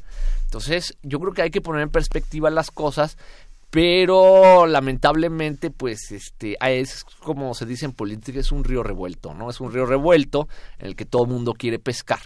Ahí. Cómo intervenir en el dictamen del senado cómo hacerlo distinguir quiénes tienen que hacerlos entrar en razón en este en este debate que se tiene que cumplir el 30 de abril pues lamentable bueno nosotros hemos siempre intentado hablar con todos este en realidad el dictamen es la mezcla hecha pastiche de una gran cantidad de iniciativas que hicieron antes y que eh, arbitrariamente tomaron cosas de varios lados. Este, lamentablemente yo lo que he visto y mi experiencia es que el gran quien más influye es el señor presidente. Este que ha dicho en reiteradas ocasiones que no le gusta la idea. Entonces, también siento que en muchos sentidos el legislativo está intentando complacer al presidente dándole la vuelta a las cosas, ¿no? Este, intentando evadir unas cosas, hacer parecer que no este, va a hacer una política liberal en este sentido, sino que al contrario va a haber mucho más control. Eh, cuando la verdad es que hemos vivido en libertad hasta cierto punto, es decir, la, ley contra el usuario se, ejerce de manera selectiva, por tu aspecto en la calle, eh, en fin, o sea, no es que haya una campaña generalizada para inspeccionar hogares donde se sospecha que hay plantas de marihuana. Entonces, yo creo que el gran elector está ahí. Eh, sin embargo, pues sí, eh, también eh, eh, somos varias asociaciones, varios grupos, hay movimientos, que tenemos algunas diferencias entre nosotros, pero que básicamente decimos, la Corte ya reconoció nuestros derechos, aquí estamos y los queremos ejercer sin, sin cometer delitos. Es decir, porque en el fondo lo, lo que los primeros quejosos que llegaron a la Corte dijeron, soy adulto, tengo derecho a ese consumo, con el fin que yo quiera, mientras no afecte a terceros, y no quiero alimentar las redes del, del mercado ilegal. Entonces, denme una opción, porque si tengo derecho, pero no puedo hacerlo, pues entonces, ¿cómo se hace? Y entonces la Corte determinó cultivo privado, sin fines de comercio, entre adultos que no afecten a terceros. No está mal, nada mal. O sea, es una, es una excelente, porque además nos da, fíjense, nos da a los usuarios una alternativa tanto al mercado ilegal, al cual no nos gusta recurrir, como un potencial mercado legal dominado por grandes corporaciones y compañías que lo que buscan es el lucro y querrán de algún modo u otro pues empujar a que la gente consuma más. Entonces, el cultivo privado, sobre todo el asociado, puede satisfacer muchas necesidades de los pacientes, de la gente que lo necesita médicamente, de aquellos que necesitan lúdicamente, que, que podemos, digamos, elegir lo que queremos de algún modo, cosa que no sucede en el mercado ilegal. Entonces, ahí me parece que la, eso yo es lo que le llamo la democratización del cultivo, que es una, es, me parece que es la verdadera política de contención a los grandes intereses de estas mafias que lucran con la prohibición. Eh, sin embargo, y lamentablemente lo que vemos en el dictamen y en la mayoría de los legisladores es que están intentando limitar lo más posible eso, cuando si pensaran más estratégicamente, empujar esa democratización y permitir que cultivamos todos, pues desincentiva los grandes intereses, porque si, todo el mundo puede cultivar y todo el mundo además lo hace, pues yo ahí no tengo mucha ganancia. claro, impacta directamente en ese mercado y, y, también eh, en ese mercado ilegal y a esos grandes intereses. A mí me gustaría, antes de despedirnos, Jorge Hernández Tinajero, que nos eh, pongas en contraste tal vez con otros países, con países como Canadá, donde hay una industria focalizada, donde tienen sus características eh, no solamente de uso regulado, sino también incluso de comercio, ¿no? Sí, bueno, los dos ejemplos, me, gusta eso, porque los dos ejemplos, vamos al sur y al norte, Canadá y Uruguay. Eh, Uruguay cuando empezó a regular también tuvo esta eh, tendencia a sobreregular, a decir, el Estado va a controlar todo, ¿sí? Y francamente el Estado como productor, que es algo que se ha propuesto aquí en, eh, México, pues, fue un desastre. O sea, nunca ha podido producir ni, ni colocar el producto en la... Bien. Este, por ejemplo, el, cannabis que produce el Estado y que tiene un fin médico que se distribuye en farmacias tuvo problemas no solo con las farmacias, sino eh, pues con la limitante que tiene de variedades. Entonces ahí hubo un problema, este, lo que, lo que funcionó curiosamente muy bien en Uruguay es el cultivo asociado, es decir, el cultivo sin fines de comercio, eh, porque la gente se puede reunir, cultivar entre ellos y compartir entre ellos. En Canadá se da exactamente lo contrario. En Canadá lo que hicieron fue suprimir el cultivo privado prácticamente, está muy limitado, y darle todo a las grandes empresas. Entonces, de modo tal que incluso gente y activistas que estuvieron 25 años peleando por la regulación, muchos de ellos que tienen antecedentes penales por el hecho de haber cultivado, de haber prohibido, ellos se les impidió la entrada a la nueva industria. Y entonces lo que hizo es, cualquiera que quiere tener un dispensario, un coffee shop, una empresa productora, le entra primero con una licencia de 5 millones de dólares. Entonces, eso excluye del mercado y lo que hicieron fue dárselo a las grandes compañías. O sea, el ex primer ministro Brian Mulroney de, de Canadá, que siempre estuvo en contra de cualquier tipo, ahora es forma parte del consejo de administración de una de las más grandes, digamos, empresas dedicadas al cannabis. Entonces, ahí vemos dos modelos regulatorios en las que un control excesivo del Estado y otro un control excesivo de lucro y de las grandes eh, capitales eh, eh, interesados, pues dan como resultado otra vez al usuario que no tiene una alternativa real. ¿Cuál es la alternativa real para el usuario que nosotros vemos realmente? Pues el cultivo, el cultivo privado, ¿no? Entonces, insistimos en ello, queremos que nos respeten y que nos garanticen verdaderamente los derechos de la Corte y luego vemos cómo organizamos el mercado en México. así es, Jorge Tinajero, pues muchísimas gracias por toda esta participación y por toda esta, por toda esta luz que, que, que finalmente lo que ilumina es que es un territorio complejo de doble moral, de intereses muy de, de, de gran ignorancia, de poca iniciativa, de, de poca empatía, ¿no? Sí, absolutamente. Y además algo que no se entiende es que eh, la situación actual, la forma en que está regulado actualmente el cannabis o ilegalizado, eh, el gran perdedor son, el más vulnerable es el usuario, ¿no? Y el usuario generalmente en nuestra ciudad, por ejemplo, es eh, un chico de más o menos marginado, cuyo aspecto, en el que la policía los detiene, a la gente sin orden judicial expresa solo para verificar si tiene o no tiene. Entonces, digamos, eso a mí me parece que es indignante, que bastaría para que todos, digamos, esto tiene que cambiar. Y eh, y esa relación entre la policía y el usuario pues genera una muy mala que la, verdad es que los chicos no respetan mucho a la policía porque no la ven como alguien que lo protege sino alguien que está ahí solo para fregar ¿no? y eso pues es una cosa grave en términos sociológicos claro y jurídicos eh, viola viola el eh, esta cuestión de la presunción de inocencia que todavía, todavía hasta el día de hoy eh, permanece ahí en, en, nuestras leyes. Y pues bueno, eh, también criminaliza a los jóvenes. Vaya, es todo un tema, Jorge Hernández Tinajero, estaremos pendientes pues en este debate parlamentario cómo se va perfilando esta cuestión del Instituto Mexicano del Cannabis. Tienen eh, el límite hasta el 30 de abril para cerrar esta discusión, para legislar, en fin. Y bueno, compártenos por favor pues las redes de, Ameca. Eh, sí, arroba Ameca, este, y el mío propio es arroba el calamar arroba el calamar, arroba Ameca. Muchísimas gracias, Jorge Hernández Tinajero eh, fundador, es socio fundador de la Asociación Mexicana de Estudios sobre Cannabis, AMECA. Te agradecemos mucho, vuelve pronto para pues ver cómo va este, este debate parlamentario. Gracias a ustedes, buen día. Un saludo a todo su auditorio. Vamos a ir con música, vamos a escuchar eh, Toquiño de Vinicius de Moraes. Vamos fazer o canto né? Ah, vamos fazer o canto Claro. O canto da mais difícil e mais misteriosa das deusas do candomblé baiano. Aquela que sabe tudo sobre as ervas, sobre a alquimia do amor.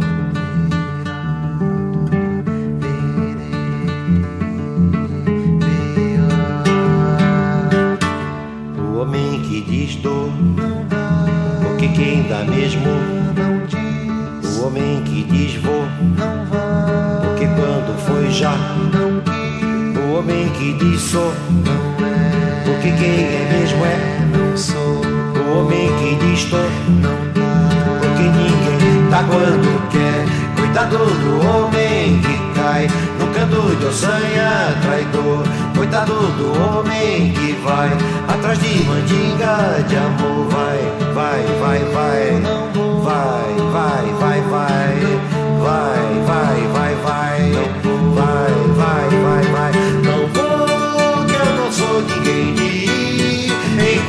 De esquecer a tristeza de um amor que passou. Não, eu só vou se for pra ver uma estrela aparecer na manhã de um novo amor. Amigo senhor Saravá, Xangô me mandou lhe dizer: Se é canto de Ossanha, não vá, que muito vai se arrepender. Pergunte pro seu orixá, o amor só é bom se Pergunte pro seu orixá, o amor só é se doer. Vai, vai, vai, vai, vai, vai, vai, vai, vai, vai, vai, vai, vai, vai, vai, dizer. sou ninguém de ir em conversa de esquecer a tristeza de um amor que passou.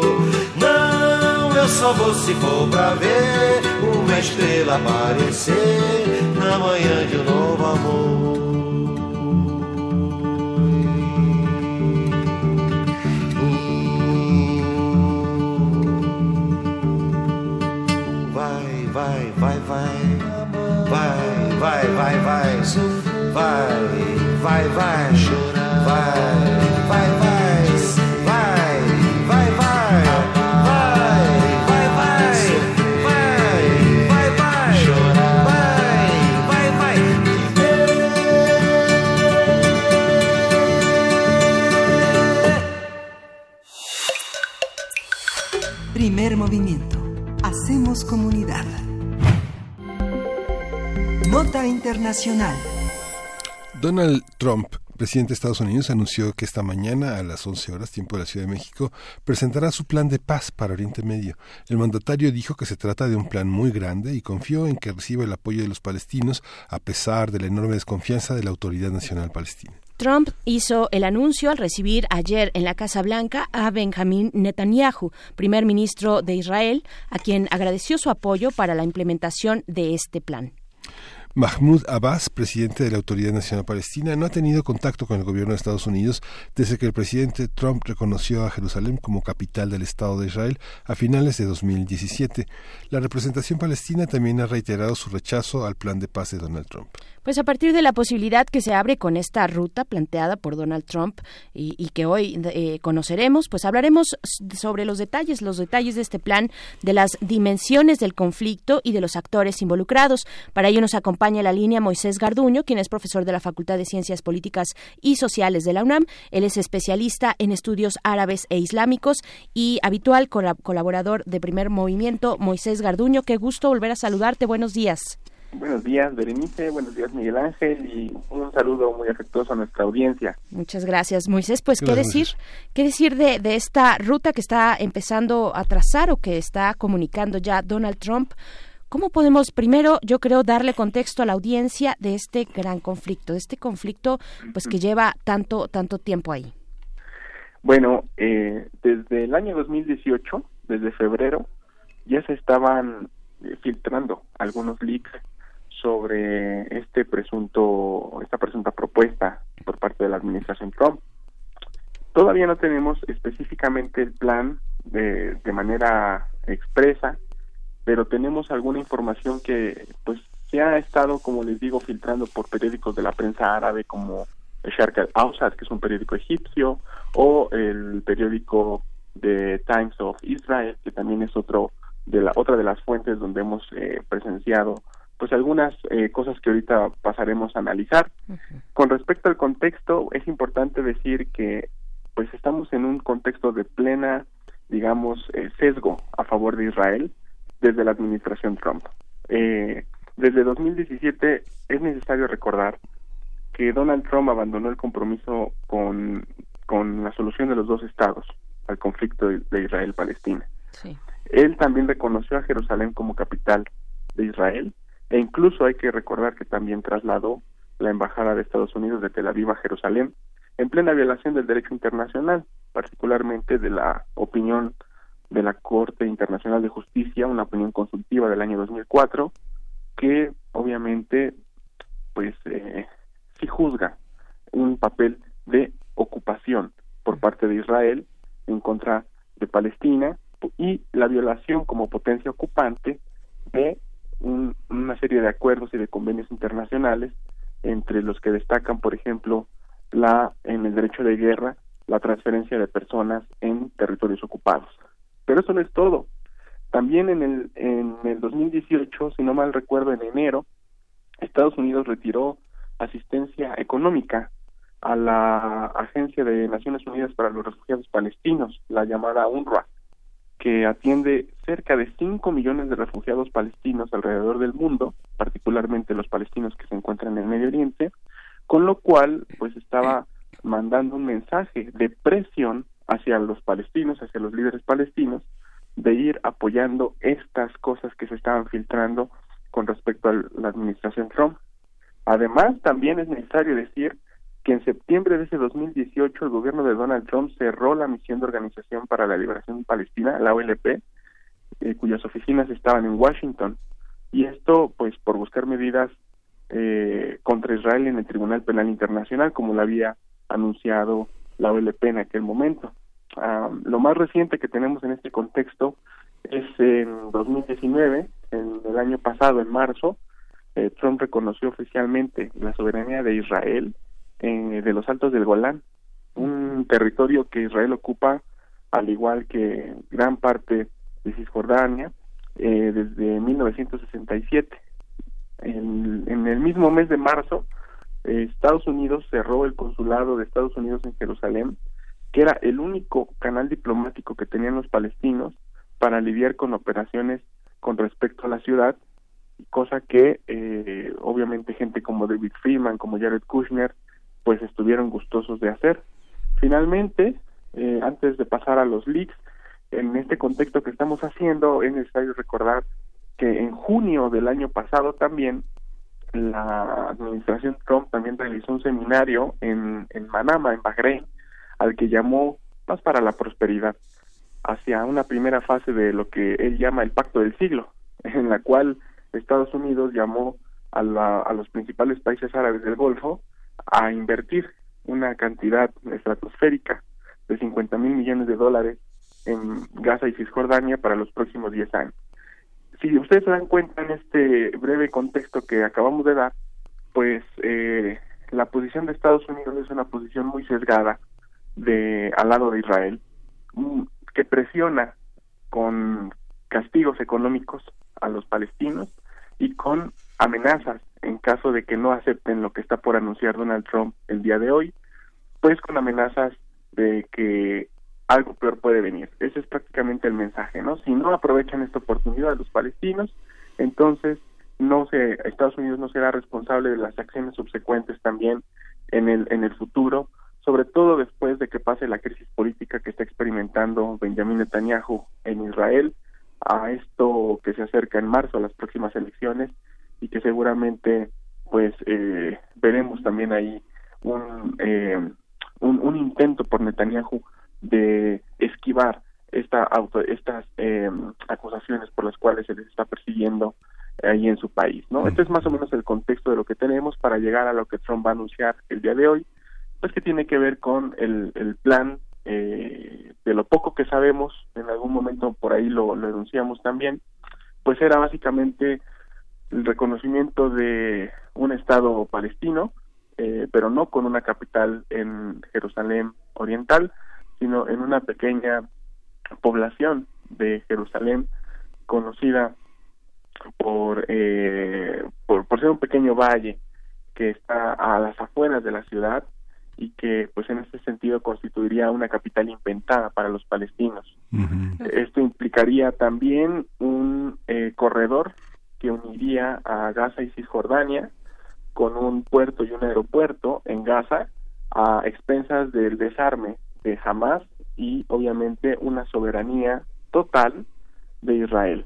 ¿Cuál es el mensaje simbólico, Moisés, al mundo a partir de una cosa así?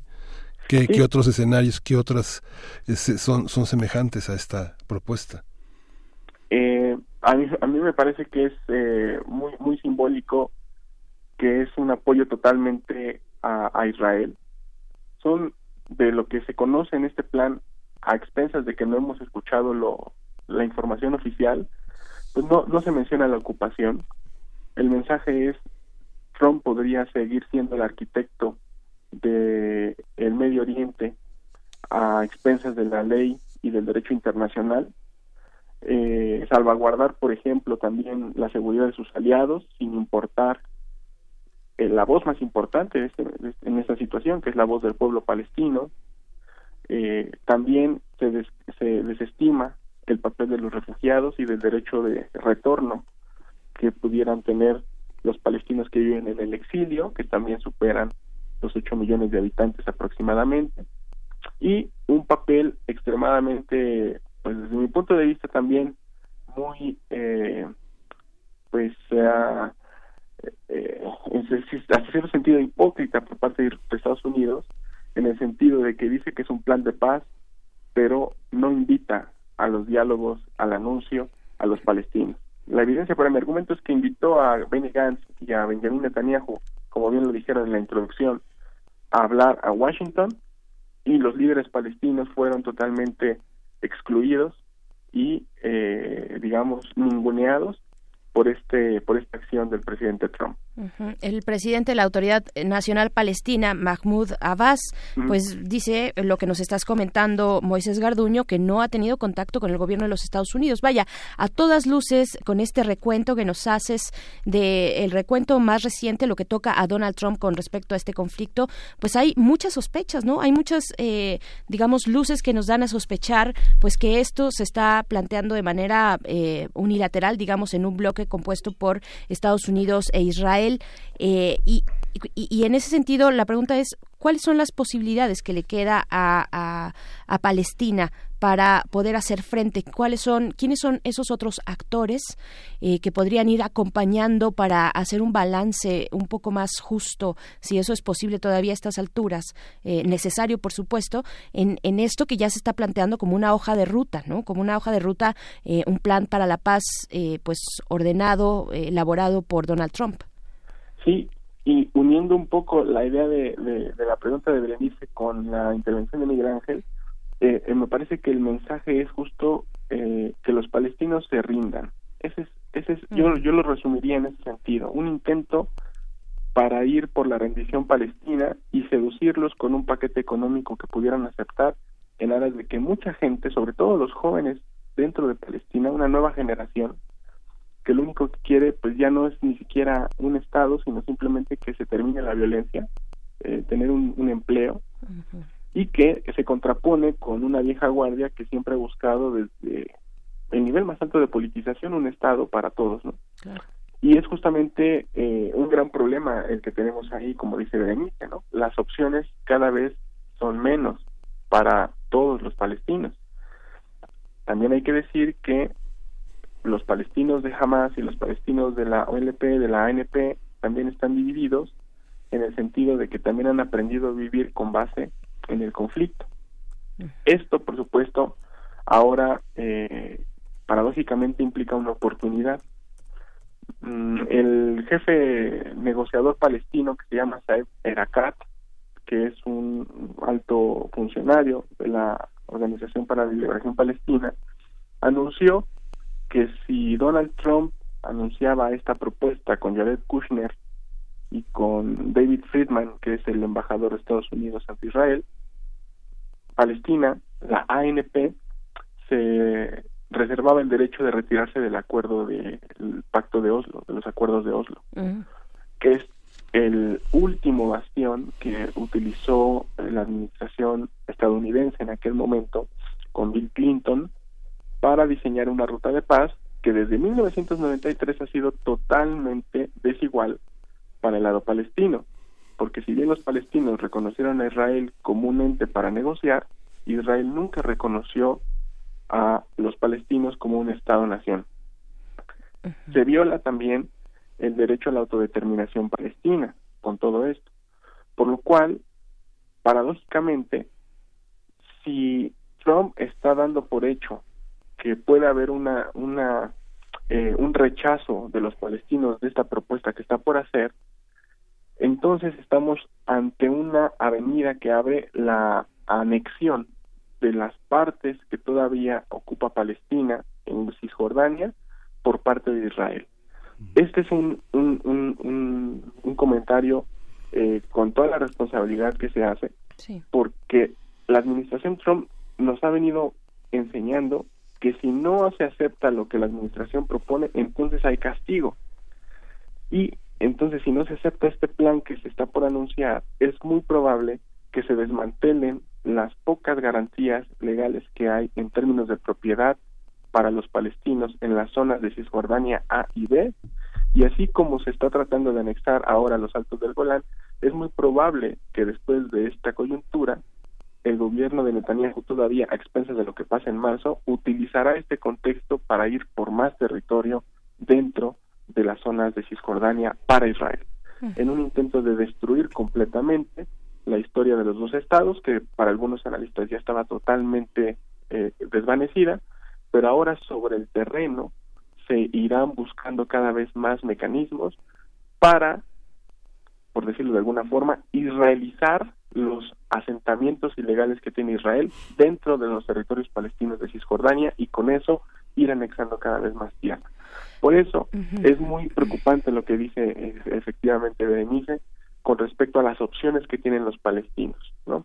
Son muy pocas frente a esto y obviamente implica una renovación, una resignificación de la resistencia y de las estrategias también que la Autoridad Nacional Palestina tengan en términos de derecho internacional y que jamás también en el lado de Gaza puede implementar en términos de fuerza con Israel. Es muy desesperanzador todo esto. Pues vamos a esperar a las 11 de la mañana el anuncio de Donald Trump, ¿no? Vamos a ver el documento, qué características tiene, aunque bueno, un especialista un especialista eh, de tu nivel eh, previene más o menos las líneas que ya que ya vamos a poder ver pero bueno te vamos a pedir que que sigas con nosotros, Moisés, sí, ¿no? Este, pues sí, este para, para documentar el optimismo, como dicen por ahí, Moisés Garduño, la verdad es que a mí me dejas, este, pues, pues helada con esta con, esto, con, las, con lo que se puede, eh, digamos, enlazar una vez se, de, se lleve a cabo este anuncio y la forma en la que se anuncie, ya lo decías, eh, este representante, comentabas de la OLP, eh, si bien entendí, decía que una de las consecuencias podría ser que se termine con estos pactos, con el acuerdo de, de, Oslo. Esta, o sea, esta imagen eh, que nosotros tenemos en la cabeza, donde está eh, Yasser Arafat, donde está también, eh, bueno, está Bill Clinton en medio y está Yitzhak Rabin en 1993 tomando, tomándose de la mano, ¿no? Estrechando su mano a eso a eso nos referimos vaya la imagen simbólica de todo lo que ha representado ese ese acuerdo y en eso estamos no Exactamente. Y a cambio un escenario de un respaldo muy grande, cínico, hacia una sola, solo, a un solo lado de las partes. Así es. Esto deslegitima a Estados Unidos como un mediador real de la causa entre Palestina e Israel, porque no hay un elemento de mediación, de neutralidad, sino de apoyo a una de las partes, además de que con todo lo que ha hecho la administración Trump desde su inicio, pues ha también erosionado cualquier tipo de respeto que haya por la ley internacional, por el derecho internacional y mucho menos con los palestinos. Pero como bien dice Miguel Ángel, es necesario esperar el anuncio. Para que, con base en los postulados oficiales de lo que se diga en esa propuesta, nosotros podamos analizar y darle seguimiento y hacer algo más eh, eh, que especular sobre los leaks que se han estado filtrando y más bien irnos ya sobre el papel. Así es, pues bueno, y te estaremos consultando, eh, querido Moisés Garduño, profesor de la Facultad de Ciencias Políticas y Sociales de esta universidad, para pues para ese momento, para esa lectura. Hoy a las 11 de la mañana se espera, eh, tiempo de la Ciudad de México, se espera que se dé este anuncio por parte de Donald Trump, presidente de los Estados Unidos, donde exponga los eh, detalles o al menos nos dé una ruta, exponga esa ruta del plan para la paz en Medio Oriente. Muchísimas gracias. Pues gracias a ustedes, Berenice y Miguel Ángel. Aquí estaremos para darle seguimiento con mucho gusto. Gracias. Muchas gracias. Uf, pues qué, qué panorama, qué complicado y qué tema. Vamos a ir con música eh, para bajarnos un poquito la impresión. Vamos con esto que es de Soultic, que, han estado aquí ya, Soultic, en la cabina de primer movimiento, junto con Boca Floja. Eh, este hip hopero, pues también es de la Ciudad de México, o no sé si de sus alrededores, creo que sí es de aquí, es de la Ciudad de México, exactamente. Vamos con esto que se titula, que se llama Colectivo Imaginario.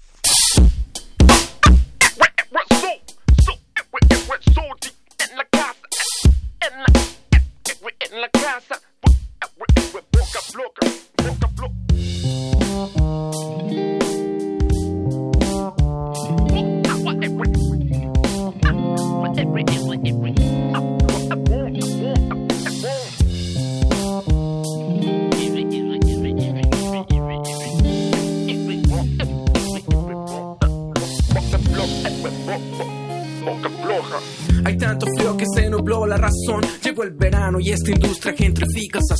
Nueva presión como negocio, plantación de algodón. Un algoritmo que define hasta la puesta del sol. Un viaje más para las cuentas por pagar acreedor. Salgo a romper con la estructura, tengo el saldo a favor. Una bienal, mi saber, fuera del margen, mi ser. Le canta al borde mi cien y me lo gozo también. Saca la cartera y que se postra a mi manera. Epísteme sonora, suena sur mi matancera. Duele ver que el viento trajo cambios regresivos. Necios quieren ver cambio social con instructivo. Hartazgo es una musa y la paciencia cuesta cara. Un nuevo imaginario, un horizonte que depara. Al paso sale al sol a organizarnos la mañana. Un nuevo imaginario, un horizonte que depara.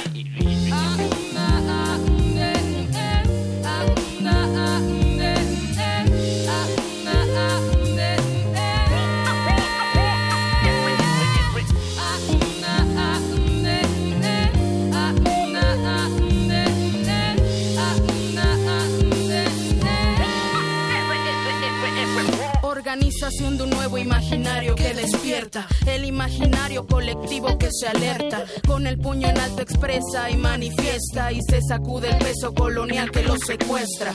Vamos poniéndole más fuerza al sonido orgánico, por la música el amor es casi tántrico. Y nos lleva al vendaval, por el sendero tojo la Jana y Tika es la enseñanza más grande para que el ego y la soberbia se aplaquen. Porque ya sea en el Bronx o en Ciudad Neza, somos un espejo de historias y tristezas. Solo regresamos para despedir esta hora y para irnos al corte. Eh, bueno, también despedirnos de la radio Nicolaita. Nos escuchamos con ustedes el día de mañana, ya lo saben, 8 de la mañana. Seguimos en el 96.1 de FM o en www.radio.unam.mx. Vamos al corte y volvemos. Síguenos en redes sociales. Encuéntranos en Facebook como Primer Movimiento y en Twitter como arroba PMovimiento. Hagamos comunidad.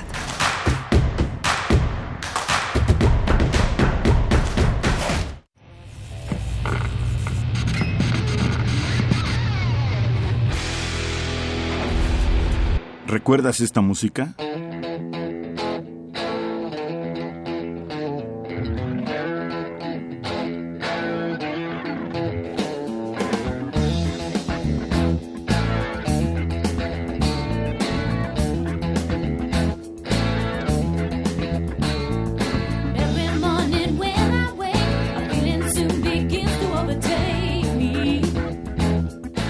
Core. Eric Clapton, 1977. La revolución de la cultura juvenil cuando el rock dominaba el mundo. Todos los viernes a las 18.45 horas por esta frecuencia. 96.1 de FM. Radio UNAM. Experiencia sonora.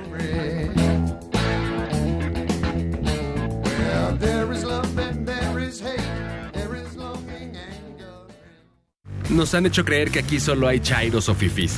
Pero en México vamos más allá. Porque todos los días hay gente poniendo manos a la obra. Ganando batallas. Siendo la solución y no el problema. Saliendo adelante. Levantando la voz. Rescatando nuestra humanidad. Conservando nuestras voces. Ni chairos ni fifís. Somos mexicanos. El color de México es la suma de nuestras luchas. Movimiento Ciudadano.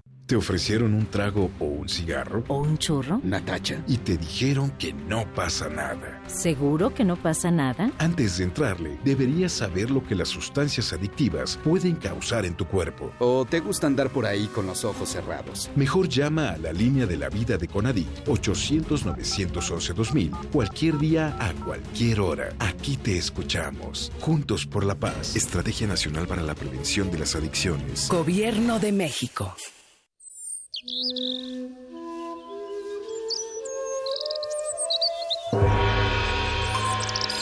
El cuadrante es una parcela fértil. para todo tipo de sonidos.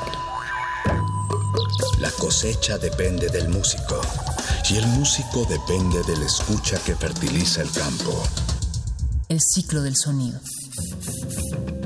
Cultivo de hercios. Composta radiofónica para la nueva música. Lunes y jueves, 21 horas. Por resistencia modulada. 96.1 FM, Radio UNAM. Experiencia sonora. Imagina cuántos intérpretes han dejado el alma frente a estos reflectores. ¿Cuántas veces recorrieron las páginas de sus más de 9.000 partituras?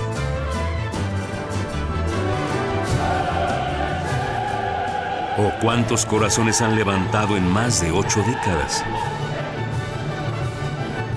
Eso es experiencia sonora. Orquesta Filarmónica de la UNAM, domingos a las 12 del día por el 96.1 de FM. Radio UNAM, experiencia sonora. ¿Quiénes hacen la ciencia? ¿Cómo se suma la ciencia a las soluciones de los problemas iberoamericanos? Científicos, investigadores y académicos de Iberoamérica hablan de los avances en ciencia, tecnología e innovación que inciden en nuestra vida. La ciencia que somos. La ciencia que somos. Iberoamérica al aire. Viernes a las 10 y media de la mañana. 96.1 de FM. Retransmisión, domingos a las 9.30 de la mañana por el 860 de AM. Radio UNAM. Experiencia sonora.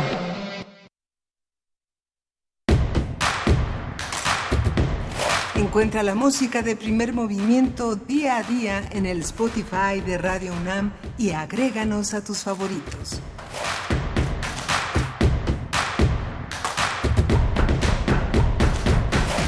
Ya regresamos a primer movimiento después de este corte, pues ya que anuncia la tercera hora de nuestra emisión del día de hoy, martes 28 de enero, son las 9 con 3 de la mañana, desde aquí, desde la Ciudad de México. Estamos transmitiendo en vivo, como siempre, a través del 96.1 de FM y nos encontramos en cabina, pues con todos estos temas, esta. Eh, hora que estuvo cargada de temas muy importantes, muy interesantes, tanto en lo nacional como en lo internacional, pero aquí estamos, Miguel Ángel. Sí, aquí estamos dándole la bienvenida a nuestros radioescuchas de las 9 de la mañana y agradeciendo la preferencia a todos aquellos que nos han escuchado a lo largo de esta transmisión.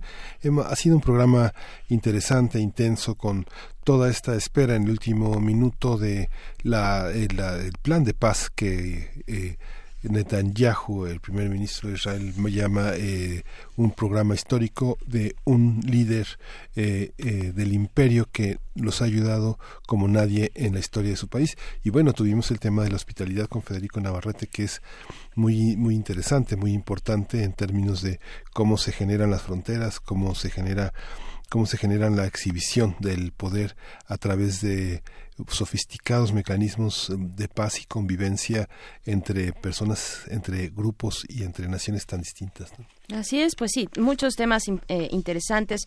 Esto, por ejemplo, del, eh, del convenio de Basilea, eh, esta cuestión de cómo cómo se eh, reducen, cómo se tratan, cuál es el tratamiento de los residuos tóxicos en el mundo, básicamente, eh, México, por supuesto, incluido. Y nos dice eh, Rosario Martínez, dice, por desgracia la basura en la mayoría de los estados se entierra y, no, y en los residuos no se tiene una vigilancia adecuada. Y también respecto a nuestro tema con Jorge Hernández Tinajero, el debate parlamentario sobre la cannabis, también Rosario nos dice, aquí no se autoriza la cannabis, sin embargo, se está importando, se están importando gotas de CBD para eh, desde Estados Unidos. También Hernán Garza dice, ¿qué sabemos de la semilla transgénica utilizada en Uruguay? Eh, habría que pagar por ellas. Bueno, yo creo que es algo que tenemos que seguir consultando. Ya quedó como emplazada también esta conversación eh, a continuarla con Jorge Hernández Tinajero, porque bueno, se tiene este límite del 30 de abril para que ya el, el Parlamento, bueno, el Congreso de nuestro país tome una decisión, legisle en torno a la regulación del cannabis, dada esta sentencia, esta sentencia de la Suprema Corte de Justicia de la Nación, donde dice, bueno, hay un eh, es parte de los derechos y de la autonomía de los ciudadanos, de los adultos, este uso en cualquiera de sus formas, ya sea re- recreativo, lúdico, medicinal, en fin. Eh, y pues bueno, el Congreso tiene que atender a esta resolución de la Suprema Corte de Justicia, ¿no? Que ya son eh, cuántas después de cuatro consecutivas, bueno, son cuatro resoluciones, tengo entendido, pues ya se genera esta jurisprudencia para que acate el Congreso Nacional. Y pues bueno, tenemos por delante, Miguel Ángel, algo que, que, que, que yo creo que ha sido esperado por nuestros radioescuchas y también por nosotros. Vamos a estar conversando con este gran músico Eliades Ochoa, el león, el león de Santiago de Cuba, eh, pues está eh, este músico eh, de la banda de este colectivo de también geniales artistas Buenavista Social Club. Pues bueno, estaremos en unos momentos más. Él ya está del otro lado esperando el turno de entrar a esta cabina. Miguel Ángel va a estar sabroso. Sí, va a estar sabroso. Él es uno de los grandes representantes de la gran tradición de la música cubana y de su gran influencia en América Latina. Es un hombre que nació en 1946 y que tiene una enorme energía, una enorme vitalidad y una enorme sabiduría como embajador de su música en el mundo. Es un hombre que viaja muchísimo, es un hombre que ha estado en muchísimos escenarios representando una forma de la latinidad eh, crítica, interesante, festiva y que también representa las raíces más eh, de la negritud, de una sabiduría también ancestral que no siempre ha tenido la fortuna de poder eh, estar sobre la tierra, sino estar subterránea como el tema de los temas, los grandes temas que caracterizan al cuarteto Patria, de los que ha interpretado aquí en algún momento algunas de sus canciones más emblemáticas, ¿no? Así es. Así es como el cuarto de Tula, en fin. Bueno, la vamos a pasar muy bien y después de esa conversación con Eliades Ochoa en nuestra mesa del día, vamos también a conversar con la doctora Valeria Sousa, investigadora del Instituto de Ecología de la UNAM, acerca de este proyecto que convoca para donar, convocó porque ya cerró la fecha, ya la fecha límite fue el sábado pasado o el viernes, fue el sábado. El 23 acabó. El 23, el 23 se acabó, así es que bueno, pero pero ella viene a contarnos pues sobre los resultados, sobre esta convocatoria que lanzó y que nosotros también nos sumamos a través de estos micrófonos para hacer comunidad junto con todos ustedes. La respuesta fue por parte de ustedes de verdad admirable y les agradecemos, no podemos estar más orgullosos de la comunidad que hacemos día con día con todos ustedes. Eh, pues bueno, vamos eh, antes de todo esto a la poesía necesaria. Primer movimiento. Hacemos comunidad. Es hora de poesía necesaria.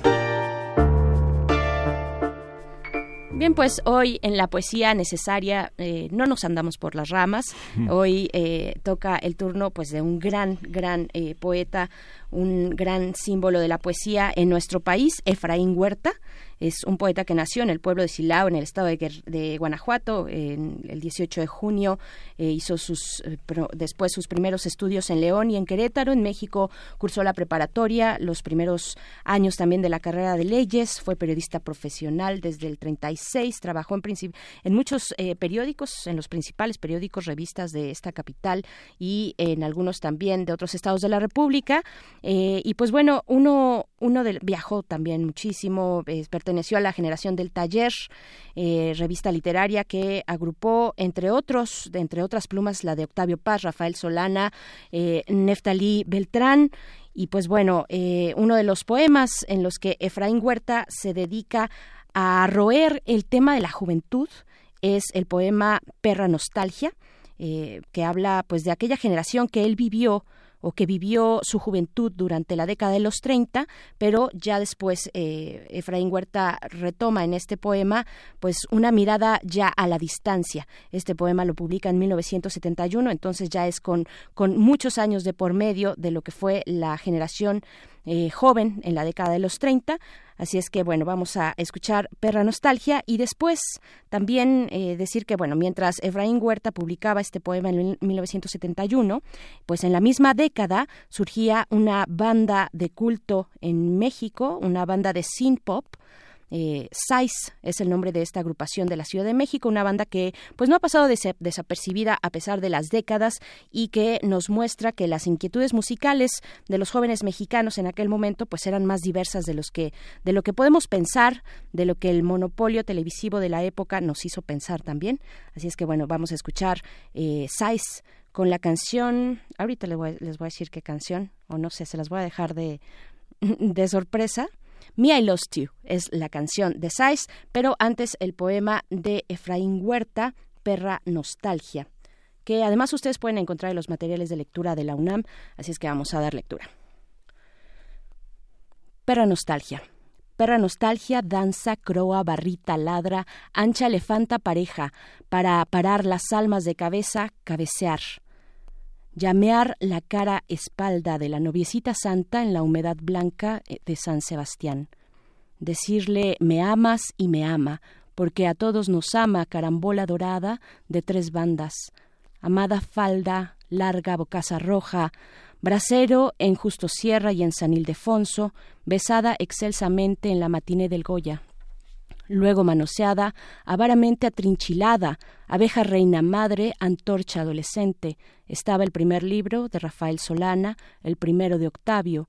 Se conspiraba, se era pobre, se empurpuraba la poesía, porque queríamos ser, recelar, masturbar el viento, aromar la algarabía al pie de los murales de Siqueiros y Orozco, vagar, estudiar criminalmente vagar ahora, vagancia elefanta, cocodrila de dieciséis patas, cafetear en el café del chino Alfonso y sabiamente huir, beber absurdamente como asnos en celo, danzar la perra danza, preparatoria nacional, mentársela a Kelsen, escuela de derecho, y emprender la fuga decisiva con pasos de tesontle, y un hambre endemoniada, la poesía es una santa laica, liberalmente emputecida hasta el cansancio.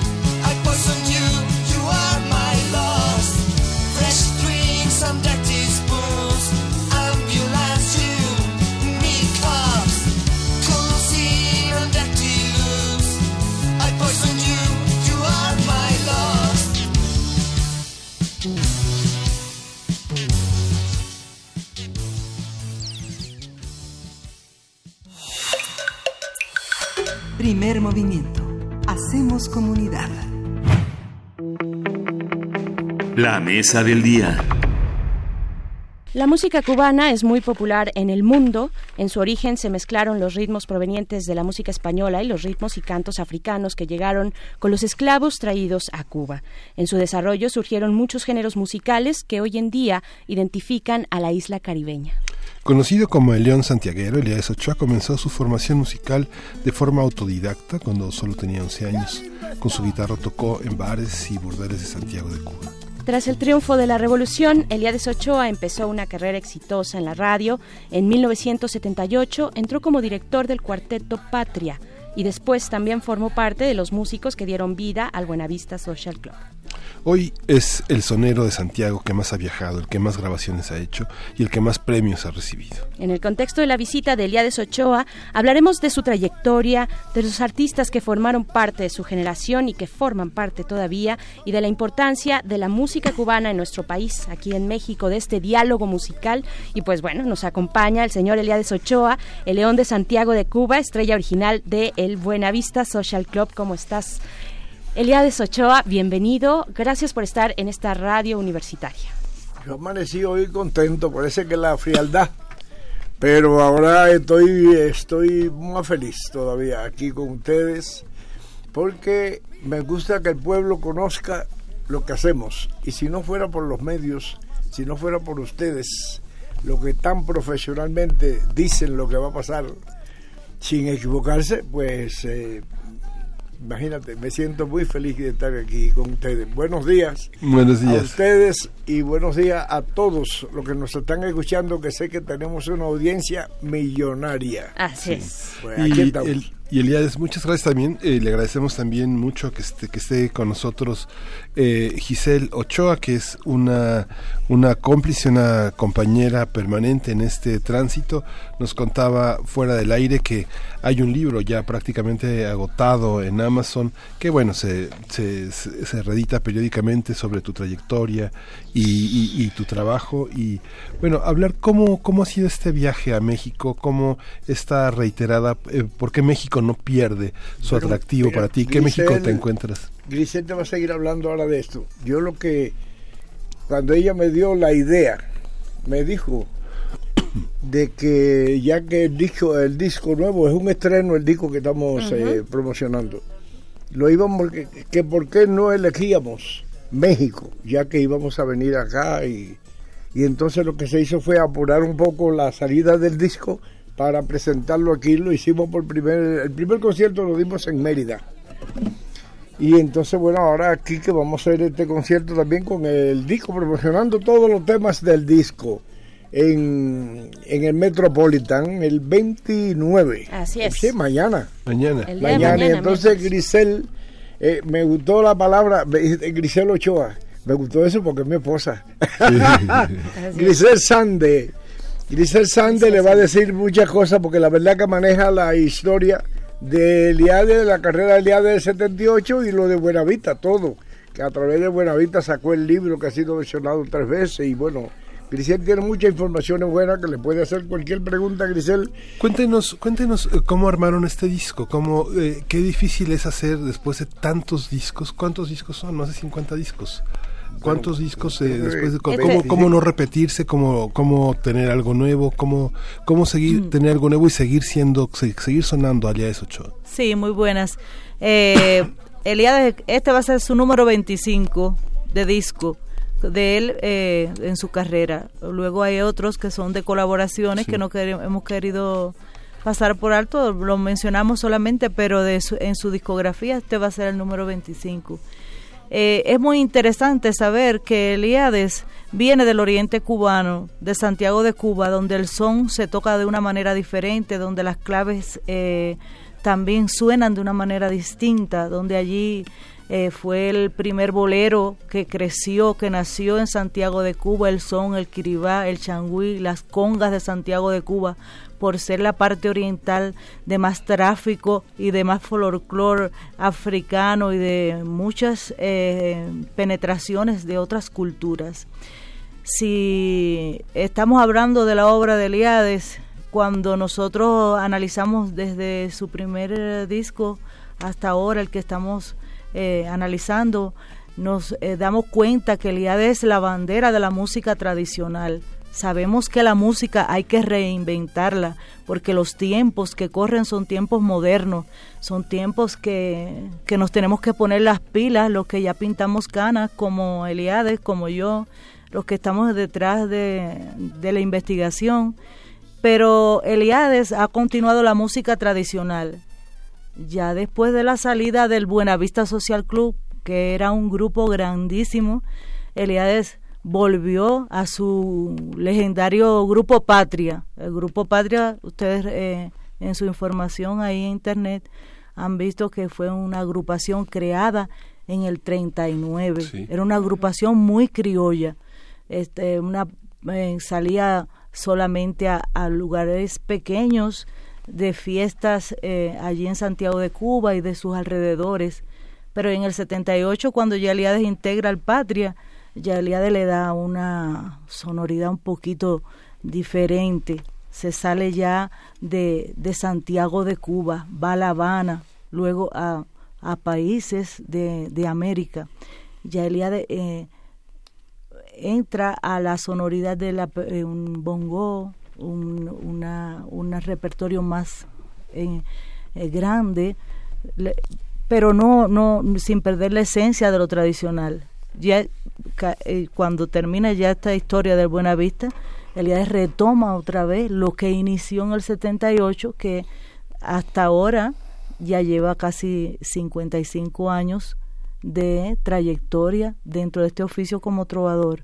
Y este disco, este disco que ustedes están escuchando ahora, es ya una vez salido del Buenavista Social Club, del cual está completamente agradecido, y yo también que agradezco mucho porque desde allí empecé, desde el, el estudio, a entrevistar a músicos con un humilde cuaderno escolar y a veces con un bolígrafo, otras veces con un lápiz y tomé eh, entrevistas a gigantes, a Compay, a Ibrahim, que no les conocía y luego lo llevé a mi libro. Pero bueno, para no salirnos del texto de, de qué ofrece Eliades una vez que ha salido del Buenavista, sí. Eliades ofrece en estos momentos un disco con una sonoridad que le caracteriza. Vamos, vamos a Vamos escuchar a algo. bailar un son, una canción de su autoría, un disco que encierra mucha alegría. Bueno, y vamos a darle paso al maestro a ver Sí, qué nos cuenta en este tema. Vamos a escucharlo entonces, este nuevo disco de Eliades Ochoa.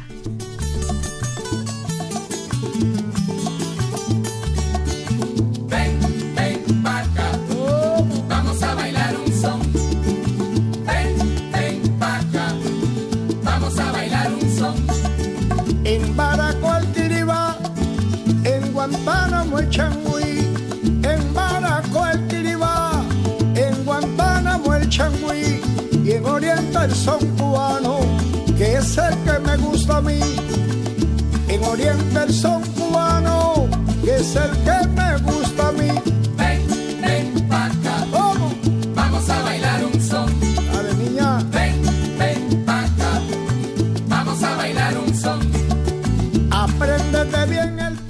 pues eso que escuchamos es vamos, vamos a bailar un son, pues eso es lo que les proponemos esta mañana con Eliades Ochoa aquí en la cabina presentando su más reciente disco, como la nube se impone al sol, también en esta conversación con Grisel Sande.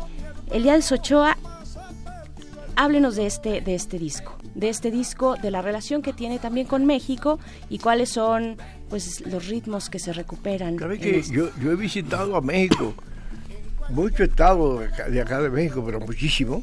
Estoy hablando de 10, 12, no sé, 15. Desde hace muchos años que empecé a trabajar por acá por médico a tocar. Y la verdad que siempre me, he tenido muy dentro la hermandad de ambos pueblos. Porque cuando yo era joven, déjeme decir que cuando yo era más joven, yo allá en Santiago de Cuba veía todas las semanas las películas que daban mexicanas. De Pedro Infante, de Jorge Negrete, de los hermanos Luis y Tony Aguilar, de Miguel C. Mejía, de Cantinflas, de Tintán, etcétera, etcétera. Y oía mucha música de acá también. Y entonces de esta música que yo oía de México, que oí siempre, y aún en Cuba hay muchos mariachi haciendo música mexicana y programas de radio de música mexicana. Y entonces a mí se me quedó muy adentro un tema que me lo aprendí por mi padre, fallecido ya hace 20 años. Pero bueno, el tema de Agustín Lara, como la nube se impone al sol, y empecé a tocarlo y yo lo cantaba y lo tocaba cuando llegó el momento de hacer este disco independiente eh, y estrenarlo acá en México. Bueno, pues vamos a hacerlo en México. Grisel me dice, ¿por qué con tantas cosas no lo hacemos ya en México? Apuramos un poco que salga el disco y lo hacemos la presentación en México. Bueno, pues perfecto.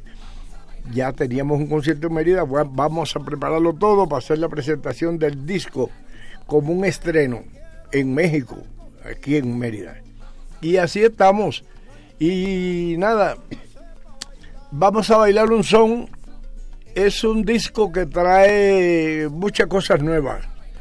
Muchas cosas nuevas. Sabemos que hay muchas influencias de otros sonidos musicales que andan dándole vuelta al mundo, pero vamos a bailar un son está llamando el público y además que eso es lo que pasa de verdad. En Mérida no se quedó nadie sentado porque me pidieron que volviera a cantar Vamos a bailar un son para finalizar. Y lo hice, complací al público porque siempre tenemos que hacer eso, complacer al público que nos debemos al público. Hice Vamos a bailar un son y no se quedó nadie sentado en una silla. Empezó a bailar todo el mundo y eso es lo que a lo que el mensaje que lleva esa canción, ese son montuno, es ese, de que la gente lo disfrute, lo baile, llevar alegría, que nos hace falta mucha alegría y mucho calor humano, que a veces no lo tenemos. la música es, para escuchar o para bailar. Se puede se puede decir que hay música que solo es para bailar. Yo he preguntado a mucha gente que dice, bueno, yo no escucho esa música, yo la bailo, pero hay gente que la escucha. A ver, yo te diría que, que la música toda lleva un mensaje. Hay música que llevan un mensaje de comicidad. Hay música como el bolero que llevan un mensaje al amor o al desamor. Ajá. Eh, hay música como el Vamos a bailar un son que lleva la alegría, el baile. El bolero también se baila. Y se baila la rumba y guaguancolo, pero bueno. A veces hay un bolero por algo, ya sea por desamor o por amor. Si es por amor, te pones a oírlo y tiene, está como si estuviera sentada al lado tuyo el ser, el ser querido. Porque lleva un mensaje así de amor, de, de- acercamiento a, quien tú quieres. Y ahí, quien lo oye y se acuerda de lo que le pasó hace dos meses que la mujer se fue.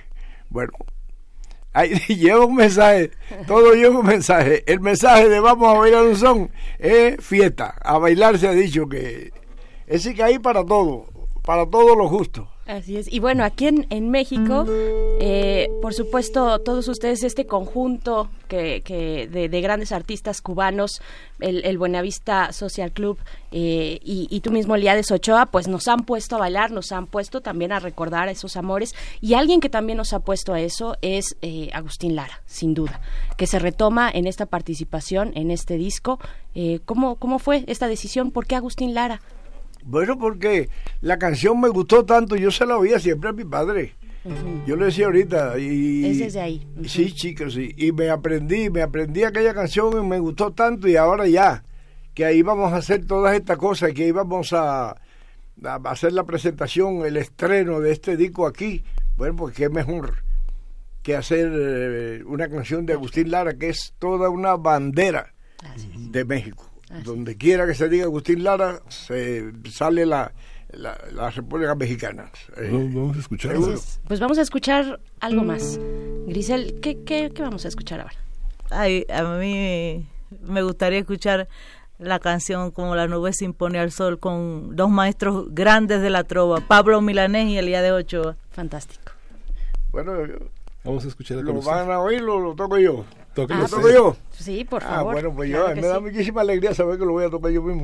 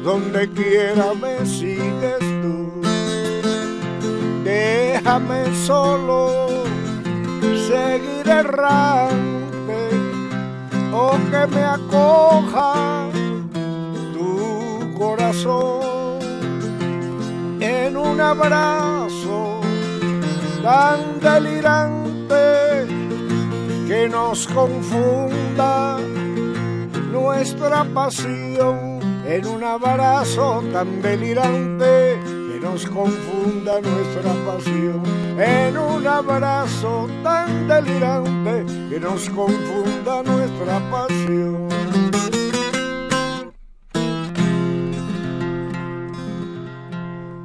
Como la nube se impone al sol. Señoras Muy y verídica, señores. Una canción muy verídica. Eliades Ochoa en la cabina de primer movimiento en Radio UNAM. Eliades, bueno, esta canción, esta canción que eh, ya nos comentabas, pues es parte de tu historia de juventud, de, de infancia tal vez. ¿Qué sonaba? ¿Qué sonaba en aquellos momentos? ¿Cómo sonaba Cuba en aquellos años? ¿Cómo sonaba también eh, en los años de la, de la revolución, por supuesto? Cuando hablamos de raíces, de la, de la raíz africana, por ejemplo. Chicas, se oía mucho. Se oía mucho la música mexicana, la música puertorriqueña, mucho, mucho, mucho. Música de República Dominicana, mu- música mexicana, música de eh, Puerto Rico y se oía mucho la música española. Toda aquella gente, Pedrito Rico, bueno, toda aquella gente de, de aquella época. Y la música cubana, pues sencillamente era el Seteto Nacional de Ignacio Piñeiro, el Seteto Nacional, el Seteto de. eh, bueno, el dúo Los Compadres era uno de los más fuertes. El trío Matamoros, por favor, Benny Moré, pues ni hablar de él. Y así todas aquellas cosas. Eh, habían muchos artistas, muchos, muchos artistas que venían a México y trabajaban en México, eh, eh, iban con una felicidad tremenda para Cuba, porque México siempre ha sido una plaza muy fuerte, musicalmente y fuerte, fuerte, fuerte, fuerte, porque venían aquí y se hacían conciertos todos los días, Sí. todos Esta- los días, e iban de los más contentos, el banco cuando ellos llegaban, el banco se ponía de lo más contento y los bolsillos de ellos también.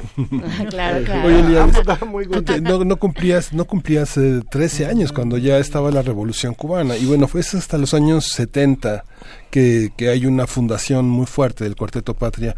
¿Cómo entender esa transición de un niño que ha escuchado una música previa a la Revolución y luego educarse con una, con una transición de una música que, que, que escuchamos en todo el continente, en todo el mundo, que había partido pues de una, de una, de una fiesta revolucionaria, de una manera de entender la música y la tradición de una manera distinta. ¿Cómo fue ese, vengo, esos primeros vengo. 30 años? Yo vengo haciendo la música, esta música que yo hago, la vengo haciendo desde los cafetales, desde los secaderos, de la pequeña finca aquella que tenía mi padre que vivía de lo que daba la tierra. Y allí la música que se oía era esta música de como la nube se pone al sol, la música de Matamoros, Lágrimas Negras, lo, y eh, tú me quisiste Macusa, y yo también te adoré, del duelo compadre, el que siembra su maíz. Yo vengo con esta música tradicional ya en la sangre, desde que abrí los ojos al mundo, porque mi madre tocaba el tres y mi padre tocaba el tres también.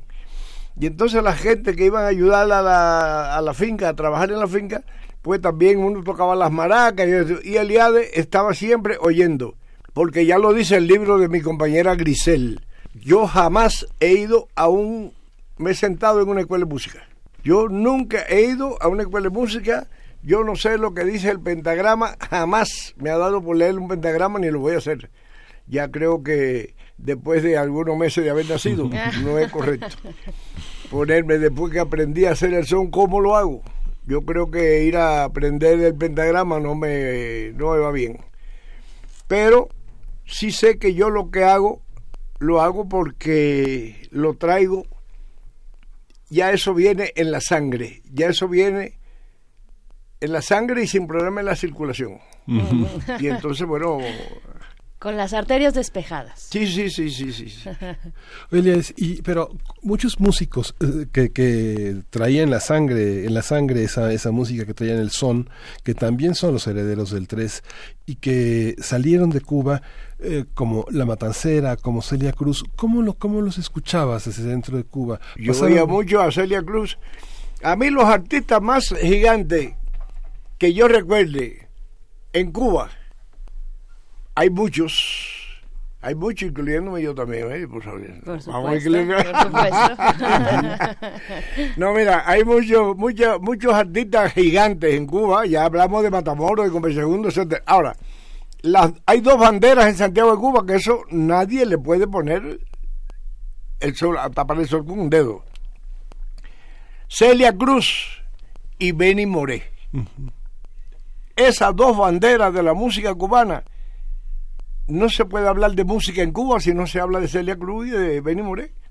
Podemos hablar de ahí a, a todo, a- hacia abajo, a, a todos niveles. Pero, eh, y bueno, esa influencia, no sé, me, me decía que como de esa forma me llegó todo.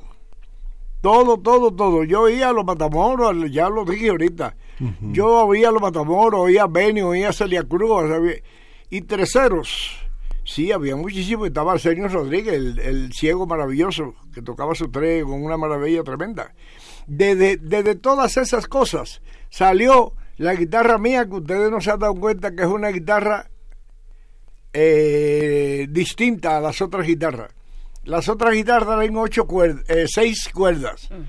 Las Esta otras guitarras ocho. seis cuerdas. Esta tiene Ocho. ocho. Y está afinada como un 3 y como una guitarra. El 3 sale de aquí.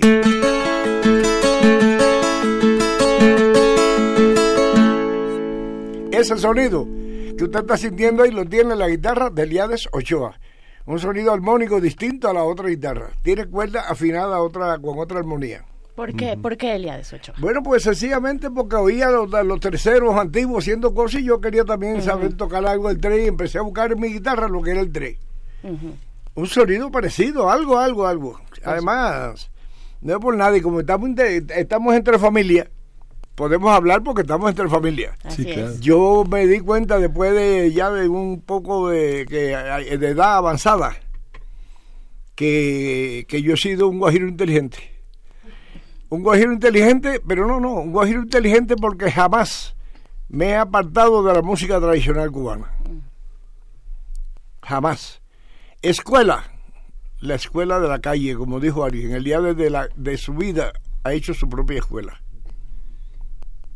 Y Grisel escribe mucho en el libro de, de cosas que a mí se me olvidan porque son Claro, muchas cosas, claro. muchas cosas y a veces estoy más pendiente a una, un bolero que estoy sacando, a un son como este mismo de vamos a bailar un son, que no sé si después habrá tiempo de que ustedes oigan aunque sea un pedacito. Sí, o- claro, Sí, sí, con sí. eso- Pero de veras que yo siento, yo siento que si la naturaleza me deja unos años más acá en este planeta, yo siento llegar también a tener los méritos que tienen aquellos que nos dejaron un libro donde nosotros hemos eh, estudiado.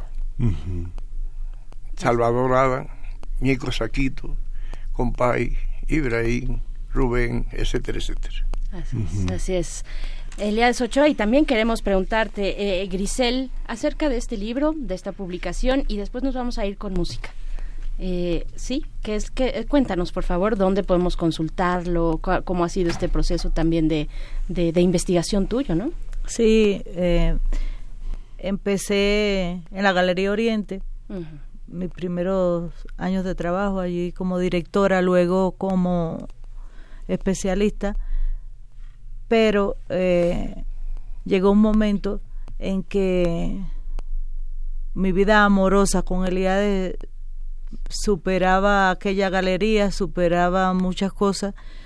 Ya me tenía que ir de las artes plásticas y entonces la música. Eliades con su bolero me sedujo y entonces me fui eh, compenetrando más en el trabajo de él en aquella casa de la trova de Santiago de Cuba, donde muchos trovadores visitaban, tenían sus descargas, que la casa de la trova eh, de Santiago de Cuba hoy es una historia, es eh, una de obligada consulta para aquellos que deseen ir a Santiago de Cuba, pasar por allí. En la casa de la trova eh, se, se tienen un festival que es el más antiguo que tiene Cuba. Iban todos los trovadores y por eso Eliades, a lo mejor Eliades no lo no estaba a la altura de, de la capital, de todas las corrientes musicales que, que habían allí, de los tropicanas, de las grandes orquestas estas eh, que eran de la noche, del día, de las salidas y las llegadas de, de Estados Unidos, de México, de está- está añejado, sembrado en Santiago de Cuba por razones económicas, por su, su idiosincrasia, por nacer allí, por este salir de un hogar humilde de las intrincadas montañas del oriente cubano, que Eliades veía noche y día a los trovadores de Santiago de Cuba. Y desde ahí, Escuchaba desde una radio de batería porque no tenía otra. Era un problema económico Claro, que él claro. tenía. Él no, no era de una élite ni era de un ambiente capitalino. Y Claro. somos de Santiago de Cuba, que con mucho orgullo lo decimos. Estamos expresando. Hemos tomado Mérida, porque Mérida es muy parecido a Santiago, por eso nosotros queríamos hacer la presentación de este disco aquí. Nuestro querido eh, amigo Armando Manzanero, al cual Eliade eh, participó en su disco con un tema, El Ciego, también le deseó muchísima... eh, Y el libro empe- pero el libro y- empezó por Buenavista. y el libro empezó por el Buenavista. Yo La recojo todo esto, de, eh, eh, este, esta base del IADE, desde, desde ser de Santiago de Cuba, desde las corrientes y los conocimientos que él adquiere ah, con, los, con los maestros de allí de Santiago de Cuba hasta allá el IADE, Sí. eh, su evolución eh, Sí. en el Buenavista, en toda Sí. la Y discografía. hay que decir que Discos Corazón fue un, un, un parteaguas eh, muy importante porque Eduardo Llerenas y Mary Farquharson entraron en un momento muy importante. Se, se Que llegaron- reescuchó, se reescuchó Cuarteto Patria de una manera gracias también a Discos Corazón, que fue- es un, es. un trabajo de investigación. Pues vamos a oír algo más, vamos a despedirnos con una canción suya. ¿Cuál, cuál elige Eliades? ¿Cuál Bueno, yo gusta? quiero, vamos a bailar un son. vamos, a bailar un son. Eduardo Llerena llegó a Santiago de Cuba cuando tenía que llegar. Sí. Y llegó para quedarse. Exacto. Cuando nadie había hecho nadie, nada por Santiago de. Cuba, llegó Eduardo Llerenas. Y, Y su agradecido discográfica Disco Corazones. Agradecidos a ellos. Dice así, eh, vamos a bailar un son. Y lo estoy invitando para el 29 a vernos allí en el Sí, concierto del Metro. a las ocho y media de la noche. Teatro Metropolitan. vayan. Perfecto. Y los boletos ya están a la venta en el sistema de Ticketmaster. Va a ser el Teatro Metropolitan, 29 de enero, 8 y media de la noche. Mañana. Mañana. Dice así, dice así.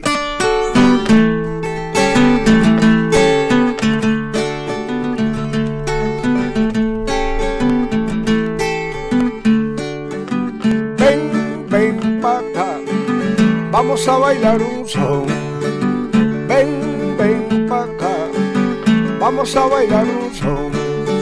En Baraco el Kiribá, en Guantánamo el Changüí, en Baraco el Kiribá, en Guantánamo el Changüí y en Oriente el son cubano, que es el que me gusta a mí.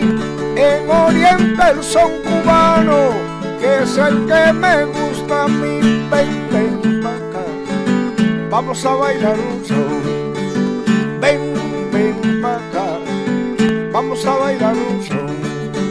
Apréndete bien el paso y repite el estribillo. Apréndete bien el paso y repite el estribillo. Que el son cubano, mi hermano, jamás ha perdido el brillo. Que el son cubano, mi hermano, jamás ha perdido el brillo. Ven, ven para acá, vamos a bailar un son. Ven, ven para acá, vamos a bailar un son. En cualquier parte del mundo, cuando me pongo a tocar, en cualquier parte del mundo. Cuando me pongo a tocar, la gente se vuelve loca. Salen todos a bailar, la gente se vuelve loca. Salen todos a bailar, ven, ven, acá. Vamos a bailar. Ven, ven, acá. Vamos a bailar un son. Vamos a bailar un son. Que el son está sabroso. Ven, ven, acá. Vamos a bailar.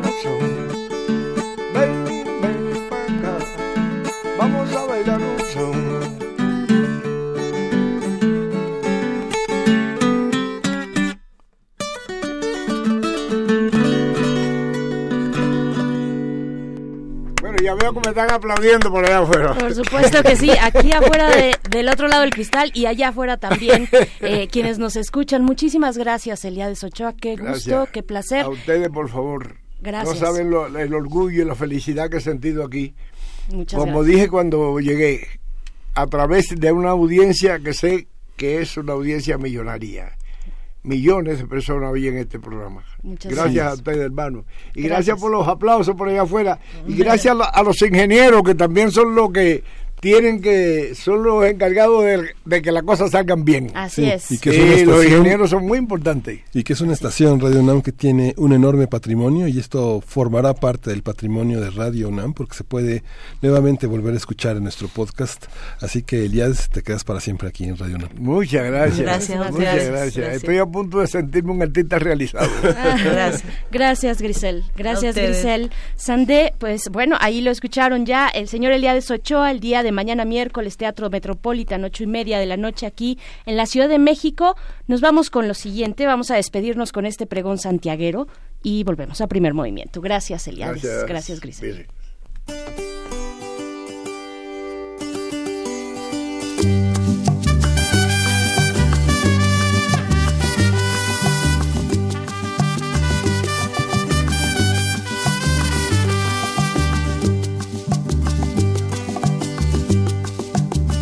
Santiago de Cuba tiene por costumbre y tradición. Santiago de Cuba tiene por costumbre y tradición que todas sus mercancías se detallan con pregón. Que todas sus mercancías se detallan con pregón. Óiganme a mí pregonar las cosas que traigo aquí. Traigo yucas, berenjenas y de maíz. Traigo yucas, berenjenas y mazorcas de maíz.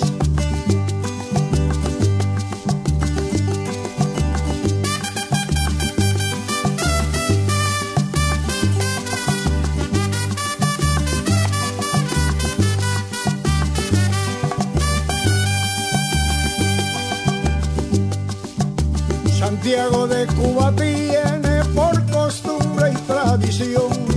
Santiago de Cuba tiene por costumbre y tradición que todas sus mercancías se detallan con pregón. Que todas sus mercancías se detallan con pregón. Óiganme a mí pregonar las cosas que traigo aquí. Traigo yucas, berenjenas y yucas, berenjenas y mazorcas de maíz.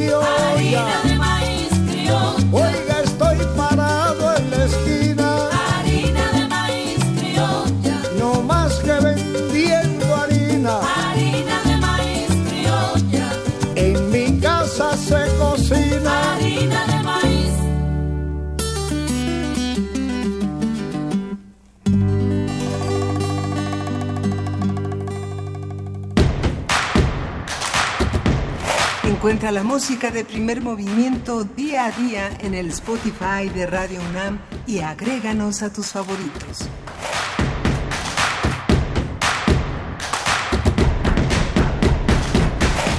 Bueno, después de este son y de mucho bailar, le damos la bienvenida a la doctora Valeria Sousa.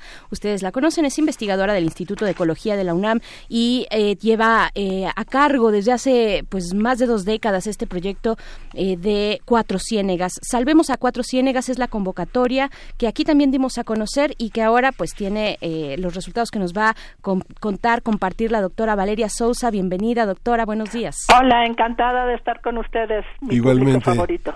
Ay, muchísimas gracias. Doctora Valeria Sousa, pues con mucho cariño, de verdad, de volver a tener esta conversación para hablar del esfuerzo que se ha hecho en torno a Cuatro Ciénegas. Eh, la escuchamos. Este fue bastante increíble y un poco estábamos al borde del colapso nervioso en la mitad. Pero uno de eh, las gentes de Radio Universidad, Rodrigo Mota, él se empeñó que había que sacar la campaña y este a él personalmente mandaba tweets y todo tipo de mensajes. Le acabé dando mi cuenta de banco, lo cual me daba un poco de susto porque no es muy transparente el asunto, pero a mi cuenta de banco llegaron 19.900 pesos, gracias a Rodrigo, de 24 donantes que dieron desde 100 pesos hasta 5.000. Ahí está la maravilla de, el, de los compañeros del Servicio Social, que Rodrigo Sí, Mota es es, del. Servicio Social. Sí, sí, es un encanto. Y ya no está con nosotros, desafortunadamente, pero está este esfuerzo, doctora. Y este resto de 173 donantes en donadora que llegaron casi a los 200 mil pesos fueron muy importantes porque esto ya nos suma casi 200 personas y a eso hay que agregarle que el municipio de Cuatro Ciénegas, la presidenta municipal Yolanda, este, ay, ahorita se me fue su apellido, qué barbaridad. Este, Yolanda Cantú eh, comprometió 150 mil pesos del municipio porque en realidad los más afectados sería el municipio. Si se va el agua no hay de qué vivir en Cuatro Ciénegas y 350 mil pesos que una empresa internacional cuyo fundador Alfonso González Arrocha es de Cuatro Ciénegas hicieron una colecta en todo el mundo de sus empleados y juntaron 350 mil pesos y con eso ya se juntaron los 700 mil pesos y lo que falte es más ya este Pronatura Noreste con sus otros donadores grandes van a tener aún más dinero para comprar también derecho del agua a los usuarios de afuera de Cuatro Ciénegas. Entonces esta campaña pues, ha sido un éxito y ahora tenemos que todos estar mentalmente detrás de Mauricio de la Maza, quien va a ser el responsable de físicamente cerrar el canal. Ya están haciendo ahorita los estudios hidrológicos y topográficos para ver exactamente dónde y cómo. Claro. Pues hay que decir también, eh, doctora Valeria Sousa, eh, bueno, el reconocimiento me parece desde estos micrófonos para la audiencia de Radio UNAM, que de verdad... es- Por supuesto. tomar- eh, tomaron esta como suya, esta bandera como, como propia y bueno, tuvimos llamadas y llamadas y mensajes de cómo podemos donar. Eh, hay personas que no tenían acceso eh, o no o se les dificultaba también acceder a esta a esta página en donadora.org. Incluso ayer todavía nos eh, llamaron para ver cómo podían donar. Es Y ya- una ya comunidad se cerró la convocatoria. ya se cerró la convocatoria, pero es una comunidad muy muy interesante que cierra filas en torno a un proyecto como este, ¿no? No, estoy orgullosísima de ser Puma. Sí. Sí, así es. Y esta respuesta que es tan importante porque señala la importancia que tiene para la sociedad, no que estas medidas se tengan que tomar todo el tiempo, sino que alertan a las autoridades a emprender iniciativas mucho más eficaces y mucho más sensibles a este tipo de iniciativas tan urgentes, ¿no? Pero yo creo que además señalan una toma de, de poder por parte de la ciudadanía. Sí. donde nosotros como ciudadanos y, y miembros de este país podemos cambiar el futuro del país.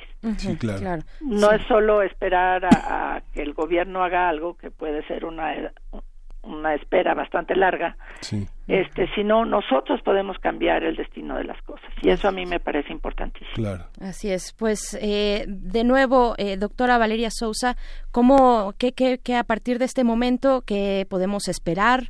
Eh, queremos estar informados, informadas de lo que va a ocurrir en Cuatro Ciénegas en estos próximos meses.